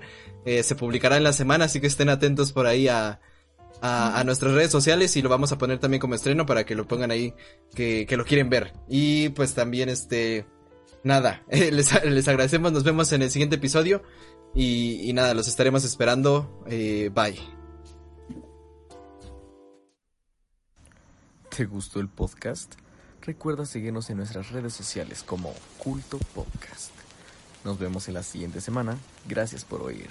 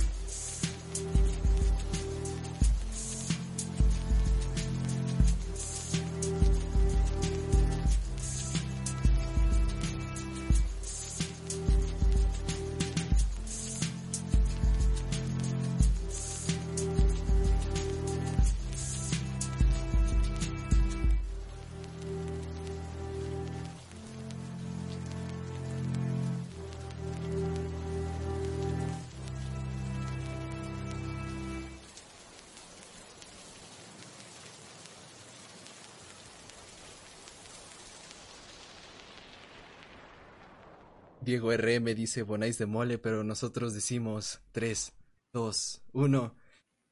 Change the world. My final message. Goodbye.